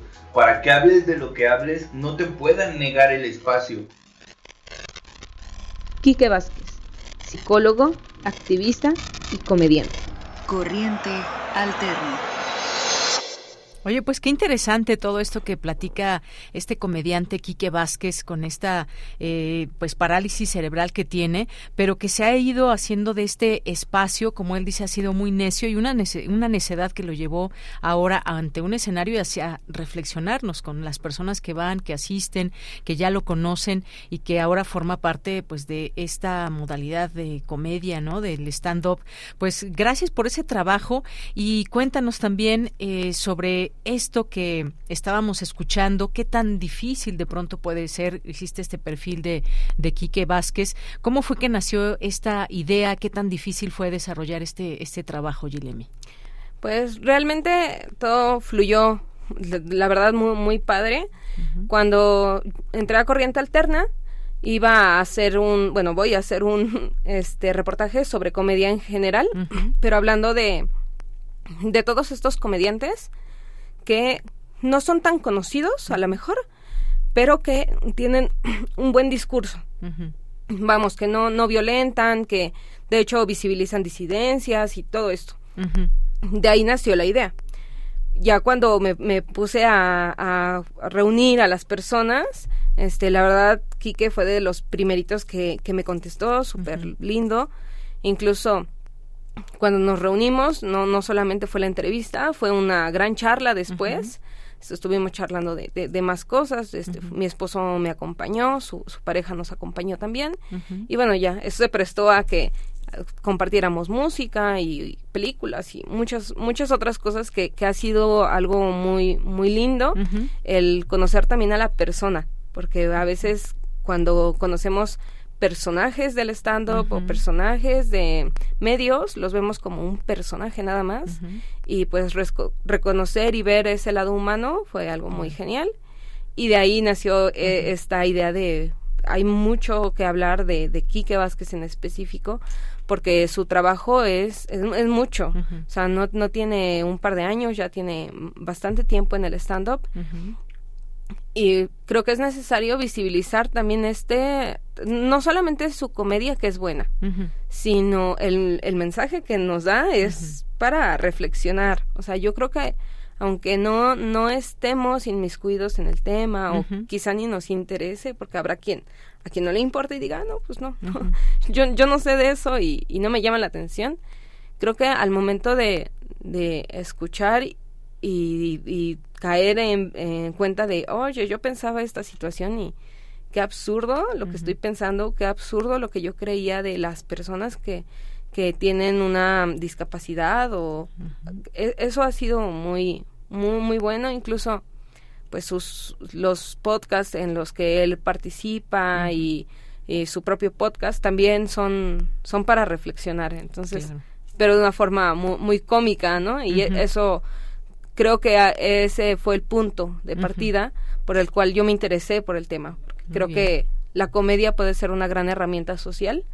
Entonces de ahí nació. Claro, pues muchísimas gracias, gracias eh, Gilemi. Este ha sido también un trabajo eh, bajo la mentoría de Sergio Blanco. Y ya le tendremos oportunidad de leer este artículo a través de la página de Corriente Alterna este fin de semana. Y pues muchas gracias porque además esa forma que, que tú tuviste de acercarte a todo este tema, el pasárselo a la gente que te va a leer, que va a escuchar un podcast y demás, también muy importante. Tú tienes un, eh, un perfil de, de derecho, eres, estás estudiando todavía eres estudiante de sexto semestre de la Facultad de Derecho y estás en esta, en esta parte también de la unidad, unidad de investigaciones periodísticas y que siempre los enfoques, distintos enfoques siempre son necesarios. Muchas gracias, Gilemi, por haber estado aquí en Prisma RU de Radio UNAM. Gracias. Hasta luego y continuamos. Corriente Alterna. Queremos escuchar tu voz. Síguenos en nuestras redes sociales. En Facebook como Prisma RU y en Twitter como arroba PrismaRU. Vamos a la información. El motor de la economía mundial es la innovación. Adelante, Cristina Godínez. Buenas tardes, Deyanira. Un saludo para ti y para el auditorio de Prisma RU. Al presidir la ceremonia, Leonardo Lomelí Vanegas, secretario general de la UNAM, dijo que las economías que han logrado desarrollarse en el mundo apuestan por los emprendedores para tener nuevos productos y nuevas tecnologías. Habló de la importancia de que los universitarios consideren la opción de desarrollarse profesionalmente como emprendedores y dijo que es una actividad que la UNAM impulsa a través de la coordinación de vinculación y transferencia tecnológica. Por su parte, Patricia Dávila Aranda, secretaria de Desarrollo Institucional, indicó que las compañías graduadas generan 104 empleos directos y 236 indirectos, así como ingresos anuales por más de 8.5 millones de pesos. Dijo que éstas han realizado ventas por un periodo mínimo de tres meses y cuentan con un plan de negocios factible. De las empresas graduadas, señaló que una es de base tecnológica, seis de tecnología intermedia, tres de servicios profesionales y culturales y once de innovación social. En tanto, Jorge Manuel Vázquez Ramos, titular de la Coordinación de Vinculación y Transferencia Tecnológica, expuso que la dependencia fomenta el emprendimiento y la incubación de empresas. Por último, y a nombre de la familia que copatrocina el galardón, Raquel Bialik entregó el premio León y Pola Bialik Innova UNAM a Sergio Teodoro Vite, profesor de la Facultad de Ingeniería y representante de la empresa Lixa Software and Consulting, la cual desarrolló un simulador para entrenar procedimientos de trasplante de córneas, llamado Limbosim. Deyanira, este es mi reporte. Buenas tardes. Gracias, Cristina Godínez. Nos vamos ahora a la información internacional a través de Radio Francia. Prisma RU. Relatamos al mundo.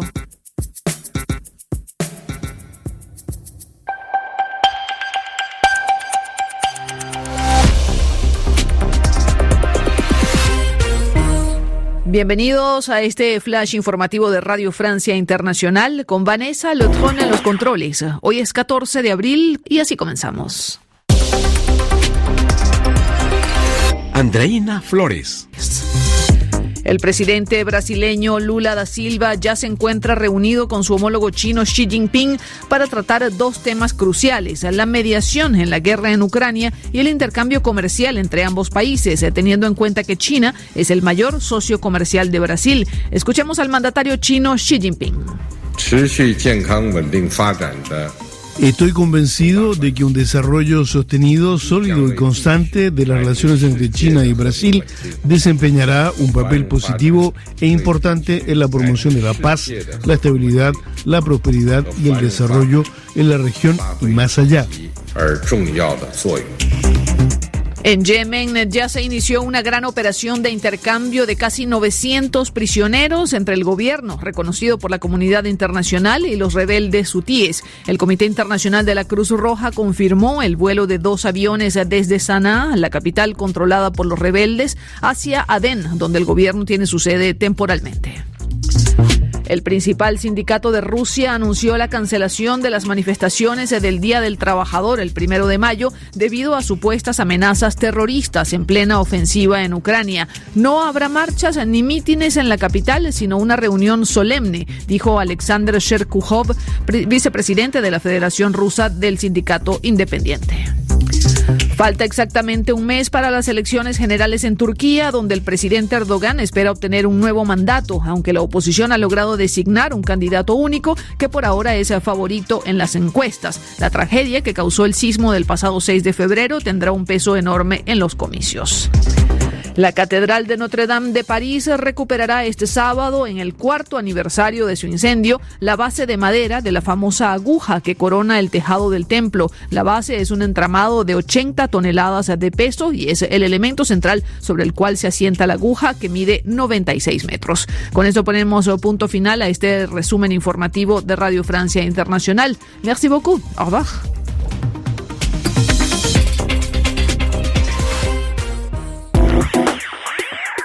Queremos escuchar tu voz. Síguenos en nuestras redes sociales. En Facebook como Prisma RU y en Twitter como arroba PrismaRU.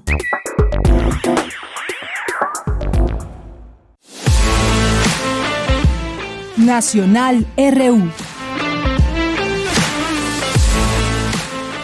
Dos de la tarde con 28 minutos. Un tema que ha circulado esta, eh, esta, este viernes, esta mañana, es que el Departamento de Justicia de Estados Unidos anunció nuevos cargos en contra del, del cártel de Sinaloa y la facción de los llamados Chapitos por su presunta responsabilidad en el tráfico de fentanilo y otras drogas hacia aquel país. Eh, los nuevos cargos abiertos residen en el Distrito Sur de Nueva York, Distrito Norte de Illinois y Distrito de Columbia contra varios líderes de lo que las autoridades estadounidenses denominaron como una organización transnacional de tráfico de drogas. En concreto, las acusaciones están dirigidas a 28 presuntos delincuentes. De acuerdo con el fiscal general, esta decisión forma parte de la Estrategia Nacional para proteger a las familias y a las, y las comunidades de la epidemia de fentanilo, la cual ha provocado miles de muertos en la Unión Americana. Bueno, pues este cártel que también en su momento ligado con todo este juicio de Genaro García Luna y más habrá habremos de recordarlo. Y bueno, también otras informaciones que vamos a platicar en un momento que está esto de la falta de designación de comisionados en el INAI y que vulnera la autonomía y el caso de Notimex que ayer pues sorprendió que Ricardo Monreal, el senador, diera a conocer esta esta noticia y entre otras cosas pues también lo que se sigue indagando sobre Vicente Fox que salió a decir que no, que, que para nada, él no tenía nada que ver con todas estas eh, con todos estos elementos que señalan que comercializa cannabis, ni mucho menos, o que tenga que ver con algunas empresas a las cuales se les dieron permisos justo antes de irse Enrique Peña Nieto y que él se habría beneficiado y luego pues ya cuando sacaron más la información de una manera mucho más clara, pues dijo que, que no. Bueno, más bien ni contestó, ni siquiera. Entonces ya veremos qué resulta de estas indagatorias. También eh, por el incendio de la estación migratoria de Ciudad Juárez, la FGR obtiene cuatro órdenes de aprehensión y bueno, también de este tema vamos a hablar en un momento más, por supuesto.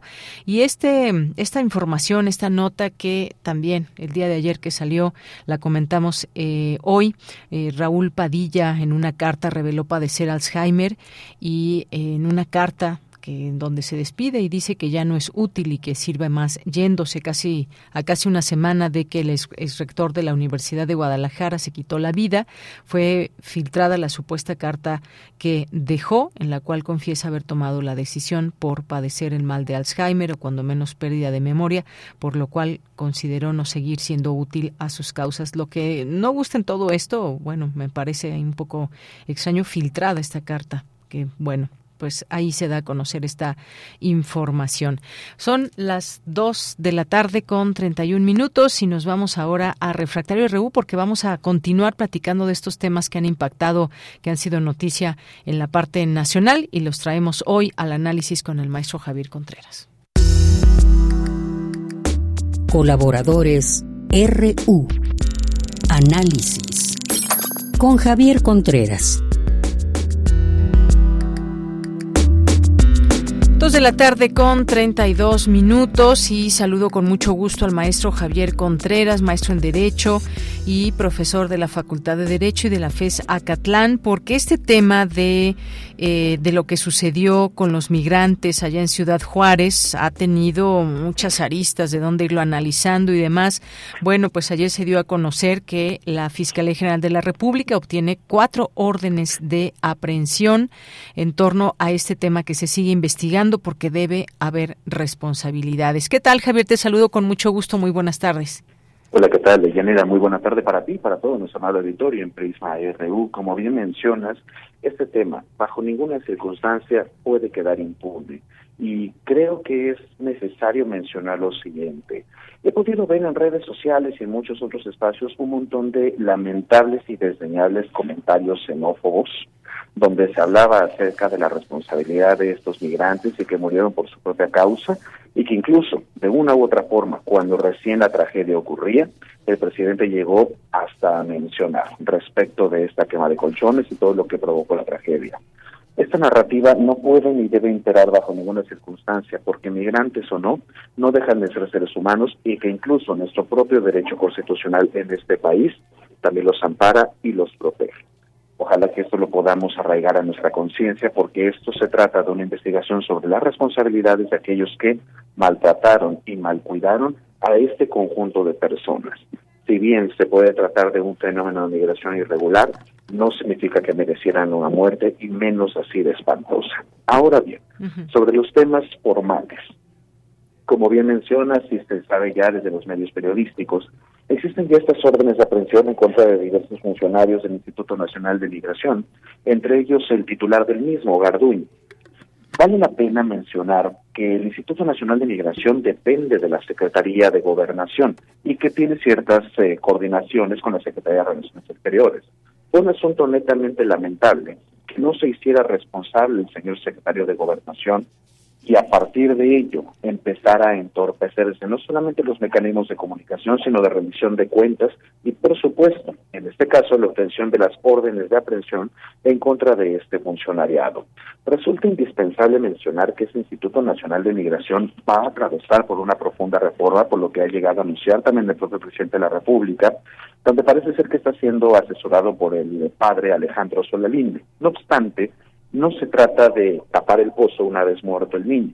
Aquí uno tendría que hablar precisamente de las responsabilidades de esos personajes y como ha ocurrido en el ejercicio actual de la Administración Pública Federal, como es que muchas de las funciones públicas abiertamente se han militarizado o se han dirigido con una visión de securitización en términos de seguridad nacional. Y con eso me refiero a la mano de Garduño cuando nosotros vemos el perfil del ex titular, o bueno, todavía titular del Instituto Nacional de Migración, lo que podemos ver son políticas de seguridad, podemos ver políticas militaristas, pero no así de protección de derechos humanos, pero sí de abuso a estas personas. Ojalá que se pueda alcanzar esta justicia que merecen los deudos de estos países y vale la pena mencionarlo también. Hemos recibido ya como país notas diplomáticas que reclaman sobre el trato de los migrantes que México ha dado a todas estas personas en tránsito. Recordemos, México no solamente es un país emisor de migrantes, me refiero de aquellos que van persiguiendo el sueño americano, también es un país de tránsito, como fue este el caso, e incluso un país de destino. Pero qué destino tan miserable y tan terrible es el que se ha encontrado esta gente, y más, con la profunda irresponsabilidad o insensibilidad de las personas que debieran estar tomando decisiones. Y como dice el propio presidente, la Secretaría de los Derechos Humanos, que es la Secretaría de Gobernación, no lució como tal. Al contrario, pareciera una actitud cínica, irresponsable y poco digna de la transformación. Bien, pues gracias por este comentario, Javier, y que además una cadena de responsabilidades en este caso específico de lo que sucedió en esa estación de Ciudad Juárez, todo lo que puede devenir, este planteamiento también que hay de modificar ya, desaparecer el Instituto Nacional de Migración, no es la primera vez que salen todas estas quejas o situaciones, ah, son años en donde se ha cuestionado fuertemente también cuál es la labor que hace este instituto, donde ha habido muchos abusos y ahí están pues innumerables casos en todo ello. Eh, tocas también ese tema de la migración, cómo vemos al migrante, cómo vemos a la persona extranjera que pasa por nuestro territorio, pero sobre todo, pues cuáles son, esas políticas que debieran de seguirse ante una situación que ya es de grandes proporciones y si nos vamos a toda esta cadena de responsabilidades, también siempre ampliarlo y ver que hay una cadena de responsabilidades desde el momento en que una persona sale huyendo de su país. Pero bueno, vamos a seguir con otros temas. Eh, Javier, el caso de Notimex, ¿qué te parece ayer este esta entrevista que da el senador Ricardo Monreal y que habló de esta agencia de noticias del Estado mexicano que ya lleva tres años en huelga y, e informó Monreal de su desaparición de Notimex? ¿Qué te parece? Esto me parece, me parece una auténtica tragedia para el periodismo y para la comunicación social en este país. Cuando el propio presidente de la República esta misma mañana ha salido para mencionar, no hace falta que el Estado mexicano tenga una agencia de noticias porque ya tenemos la conferencia matutina para poder defendernos y promover la información, creo que se ha tratado una declaración en principio irresponsable sobre el manejo de la información porque no deja de ser una especie de gran columna de opinión la que dice el ciudadano presidente desde el púlpito de la mañanera.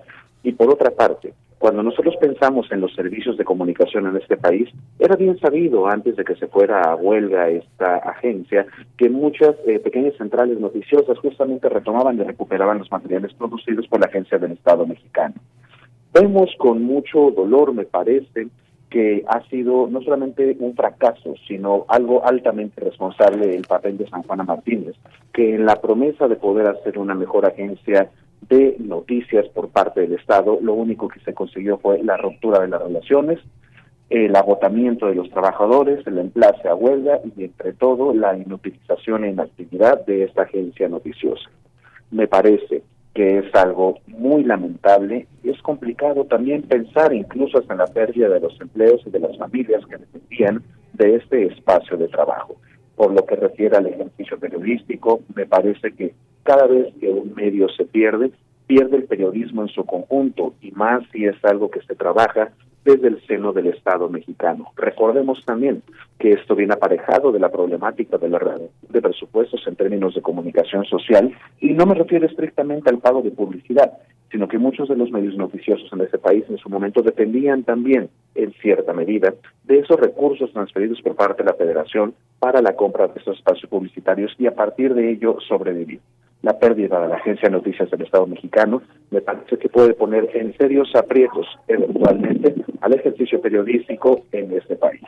Efectivamente, Javier, algo que mencionas muy importante, la comunicación social, justamente, cómo se dan ese mensaje desde una agencia del Estado. En su momento, pues hubo muchas, muchas cosas buenas de cómo nació esta agencia y, por supuesto, siempre las cosas, las cosas pueden mejorar.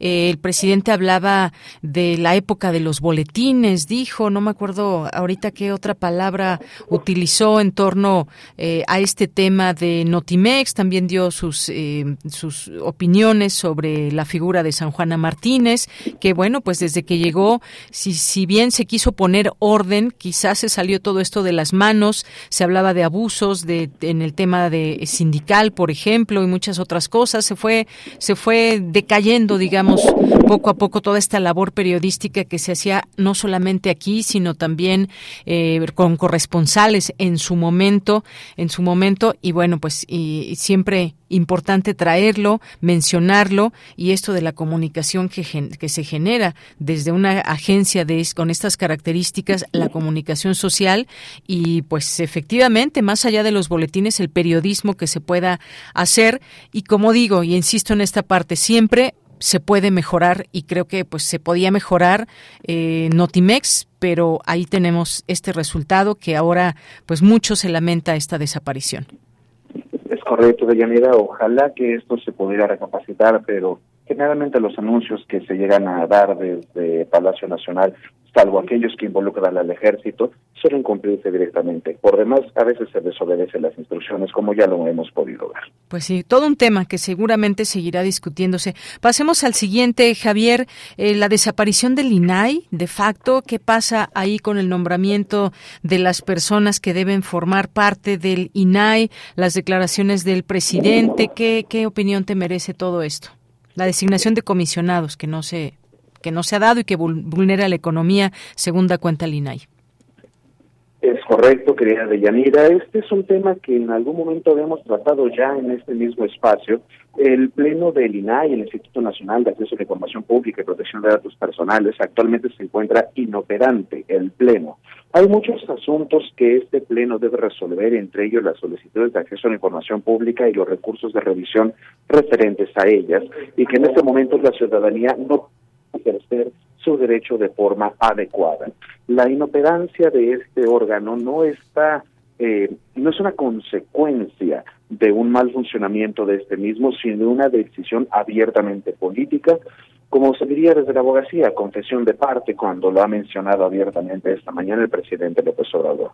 Cuando ha dicho, incluso el INAI tal vez no debería existir, me parece algo no solamente irresponsable, me parece incluso perverso, toda vez que se menciona que es una decisión abiertamente política. Y que quede claro, el presidente de la República está incumpliendo con obligaciones constitucionales, el Senado está incumpliendo con obligaciones constitucionales, y esto no le está fallando absolutamente a nadie más que no sea la ciudadanía.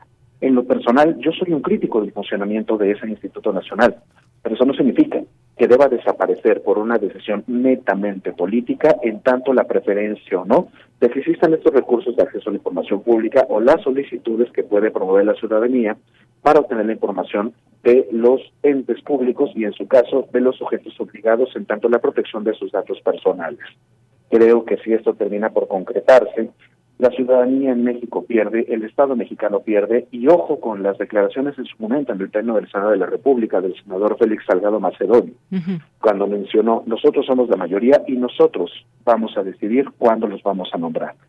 Si esta es la actitud, no solamente del gobierno de la República, sino de nuestros representantes en el legislativo, no podemos tolerar que tengamos gente pendenciera que evite que el Estado mexicano cumpla con sus funciones. Se gobierna por necesidad de la gente, no a capricho de una mayoría.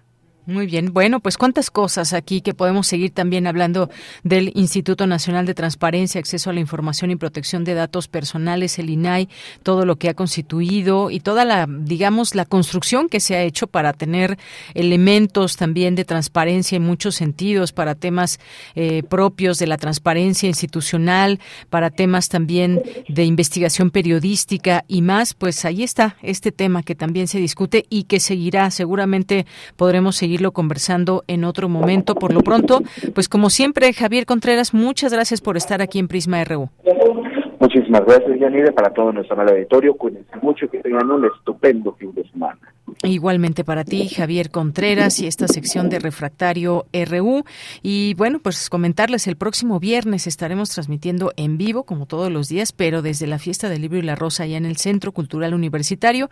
Comienza justamente el viernes, estará sábado y domingo además, y hay eh, un programa lleno de muchas cosas buenas, de muchas, eh, muchas conversaciones y importantes de nuestro contexto, vistas desde el periodismo, vistas desde la literatura, por supuesto, y eh, muchos invitados, como sabemos, los distintos foros que participan, las editoriales y más. Así que les dejamos desde ya esta invitación para el próximo viernes, que se puedan dar una vuelta ahí a la fiesta del libro y la rosa. Las actividades las pueden consultar ya en el programa que está justamente en la página ahí del libro de la, la fiesta del libro y la rosa. Continuamos. Melomanía RU con Dulce Wet.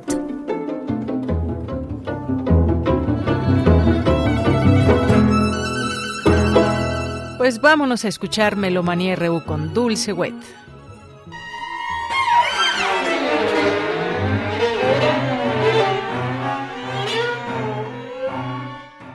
Muy buenas tardes, muy buen provecho, muy buen viaje.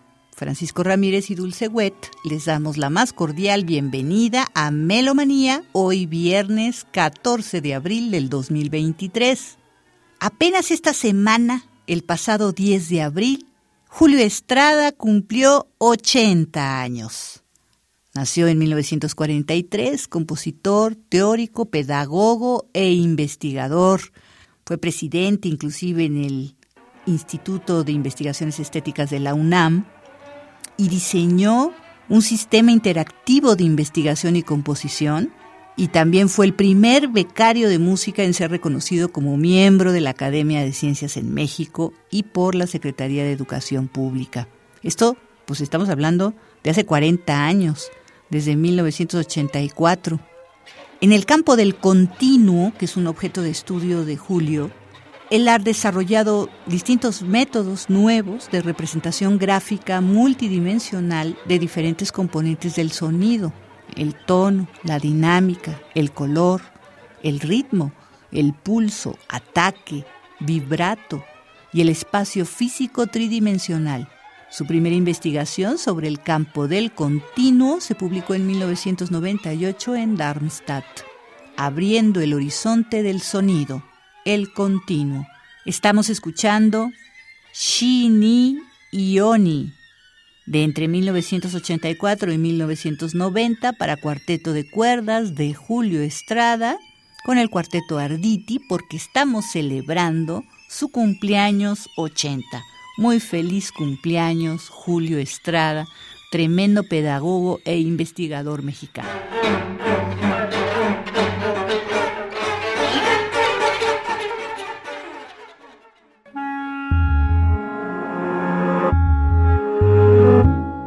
Marisa Canales, directora de Urtext, y Rodrigo Sigal, compositor, gestor cultural, director del Festival Visiones Sonoras del CEMAS en Morelia, Michoacán, nos invitan a la presentación del álbum Silo y también participan Lumínico y Onyx Ensemble. Esto es en la Fonoteca Nacional en Francisco Sosa, allá en Coyoacán, a las 7 de la noche este viernes 14 de abril. Entrada libre. Buenas tardes, melómanos, radioescuchas de Radio UNAM. Eh, soy Marisa Canales, directora del sello UPEX Digital Classics. Me da muchísimo gusto invitarlos este viernes a las 7 de la noche a la presentación de la producción más reciente, que de hecho es una recopilación de obras de, de mucho tiempo de nuestro querido y admirado compositor Rodrigo Sigal, que en colaboración con Onyx con Alejandro Square y con Lumínico, ha hecho posible juntar este viaje a través de su vida composicional y todo esto lo vamos a presenciar a las 7 de la noche este viernes en la Fonoteca Nacional. No se lo pueden perder. Hola, ¿cómo están? Melómanos de Prisma RU. Soy Rodrigo Sigal. Me da muchísimo gusto saludarlos y quiero invitarlos este viernes a las 7 de la noche en la Fonoteca Nacional a la presentación de mi nuevo disco llamado Silo, que sale en el sello Urtex y que se va a presentar con el ensamble Onyx. Silo es un proyecto que se tardó por lo menos unos 10 años en, en cuajar. Es el resultado de la colaboración de más de 20 años con Alejandro Square y el ensamble Onyx, en donde son una serie de obras que grabamos especialmente con el apoyo de Urtex para este nuevo álbum que ya está disponible en todas las plataformas, en donde hay piezas mixtas para flauta, electrónica, percusiones, electrónica, clarinete, electrónica, steel pan y hang pan y electrónica y por supuesto también para violín y electrónica, además de varias piezas acusmáticas que son el resultado de las exploraciones de todo este tiempo con Onyx y residencias en diferentes países. Para mí el trabajo con Onyx ha sido fundamental en mi carrera como compositor, la colaboración con todos los miembros del ensamble, pero de alguna manera este disco que es el primero de su serie monográfico donde van a sacar una serie de discos de compositores con los que han trabajado durante mucho tiempo, yo Pedro Oliveira, Felipe Pérez Santiago y además una serie de discos también solistas de Onyx en donde cada uno de los intérpretes graba su repertorio, es para mí como la consolidación de todo este arco de trabajo de años y años con los miembros de Onyx y con Alejandro Square porque puedo grabar, puedo llevar las piezas a una madurez específica y después de varios años de estar tocando las piezas nos metimos en el estudio, las trabajamos, las editamos, las grabamos y por supuesto las masterizamos. Así que creo que sí es una oportunidad fantástica de conocer no solamente mi trabajo, sino el trabajo como intérpretes de Onyx y por supuesto agradecer muchísimo el apoyo de Urtex que de manera increíble sigue adelante con las grabaciones de la música mexicana de concierto, la música contemporánea. Así que los invito a que este viernes nos acompañen a partir de las 7 de la noche Habrá una mesa de presentación con Marisa Canales, Alejandro Square, Felipe Pérez Santiago y yo, Rodrigo Sigal, además de que tendremos un par de las piezas del disco tocar en vivo con la electrónica y los instrumentos y por supuesto después habrá un espacio de conversación y un cóctel. Los esperamos este viernes a las 7 en la Fonoteca Nacional, ahí en Francisco Sosa, para la presentación de Siglo.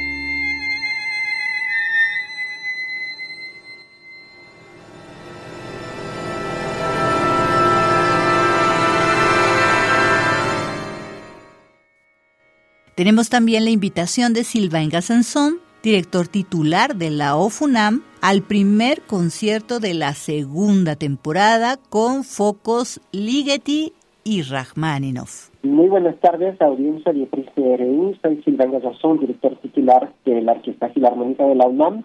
Y me da mucho gusto hablarles de este programa que vamos a tocar este fin de semana, el primer programa de la segunda temporada 2023 de la UNAM Um, tenemos dos focos para este, esta nueva temporada. Uno es Ligeti, un gran, gran compositor de la segunda mitad del siglo XX, y Rachmaninoff como gran también compositor de la primera, más o menos primera mitad del siglo XX y finales del siglo XIX.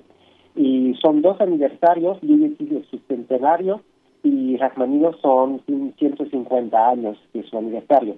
Así que este fin de semana vamos a tocar tres obras como anuncio de esta temporada. La primera obra será Atmosferas de Ligeti, una obra de texturas, de timbres, de mezcla de timbres, de instrumentos, una obra increíble que se usó mucho en la película 2001, El edificio del espacio. Como dice el título, es una obra de atmósfera, de texturas, de timbres, una obra increíble y realmente una gran obra de Ligeti que se compuso en los años más o menos 60. Luego tocaremos el segundo concierto para piano de Rachmaninoff, segundo compositor de nuestros dos focos, el bien conocido concierto para piano en do menor que lo compuso Rachmaninoff al principio del siglo XX, en 1901 más o menos, que lo va a tocar Anna Genyeshene, gran gran pianista que ganó la segunda plaza en el concurso Van Clyde en Estados Unidos, gran concurso muy difícil y Ana nos va a regalar este concierto para piano número 2 de Rachmaninoff.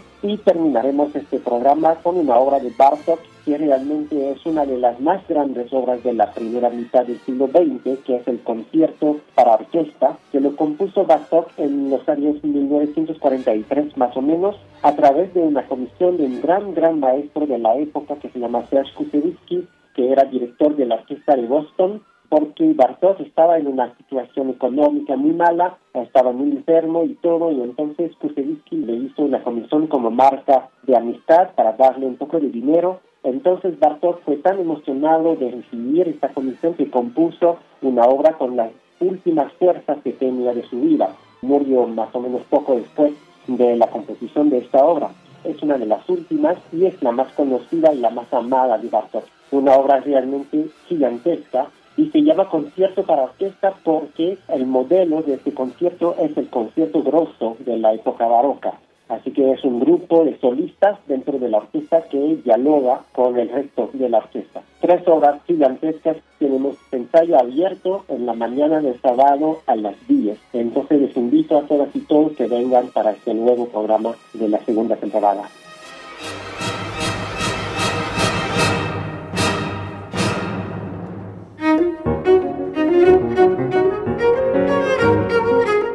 Por último, recordaremos que un día como el domingo se cumplen 130 años del natalicio del compositor y pianista español Federico Mompou. Él nació en Barcelona el 16 de abril de 1893. Era conocido por su carácter esquivo. Mompou abandonó la carrera de concertista a una edad temprana y se concentró en su quehacer como compositor. Escribió obras para piano, piano y voz, coro, orquesta, guitarra. Y ahorita estamos escuchando la danza número 6 de música callada, vigésima octava, impresiones íntimas, con Ana Lechner en el violonchelo y François Coutier al piano. Música del álbum Moderato Cantabile, disco compacto del 2014, producido en Alemania por ECM Records. Y hasta aquí Melomanía de hoy, viernes 14 de abril del 2023. Francisco Ramírez y Dulce Wet agradecemos enormemente su atención y sintonía y les deseamos un largo, provechoso y divertido fin de semana. Nos escuchamos muy pronto. Hasta la próxima.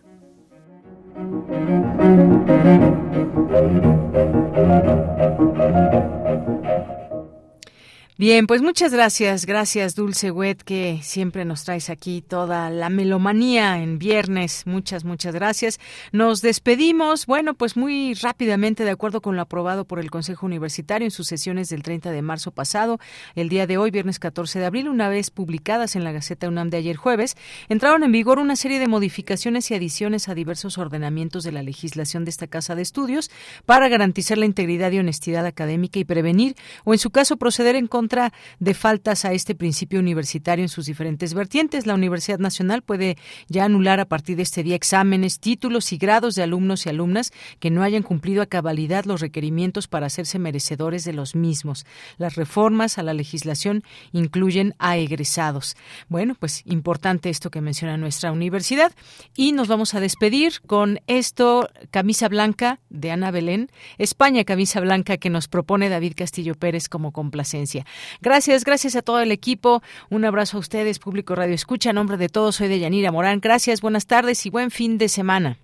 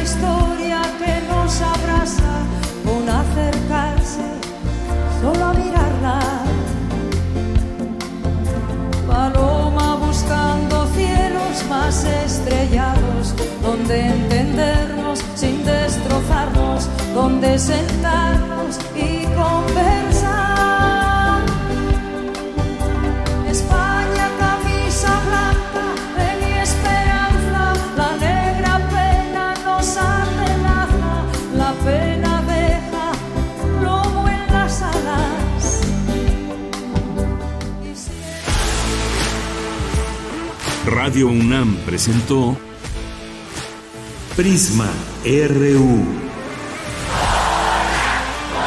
Una mirada universitaria sobre los acontecimientos actuales. Prisma RU. Relatamos al mundo.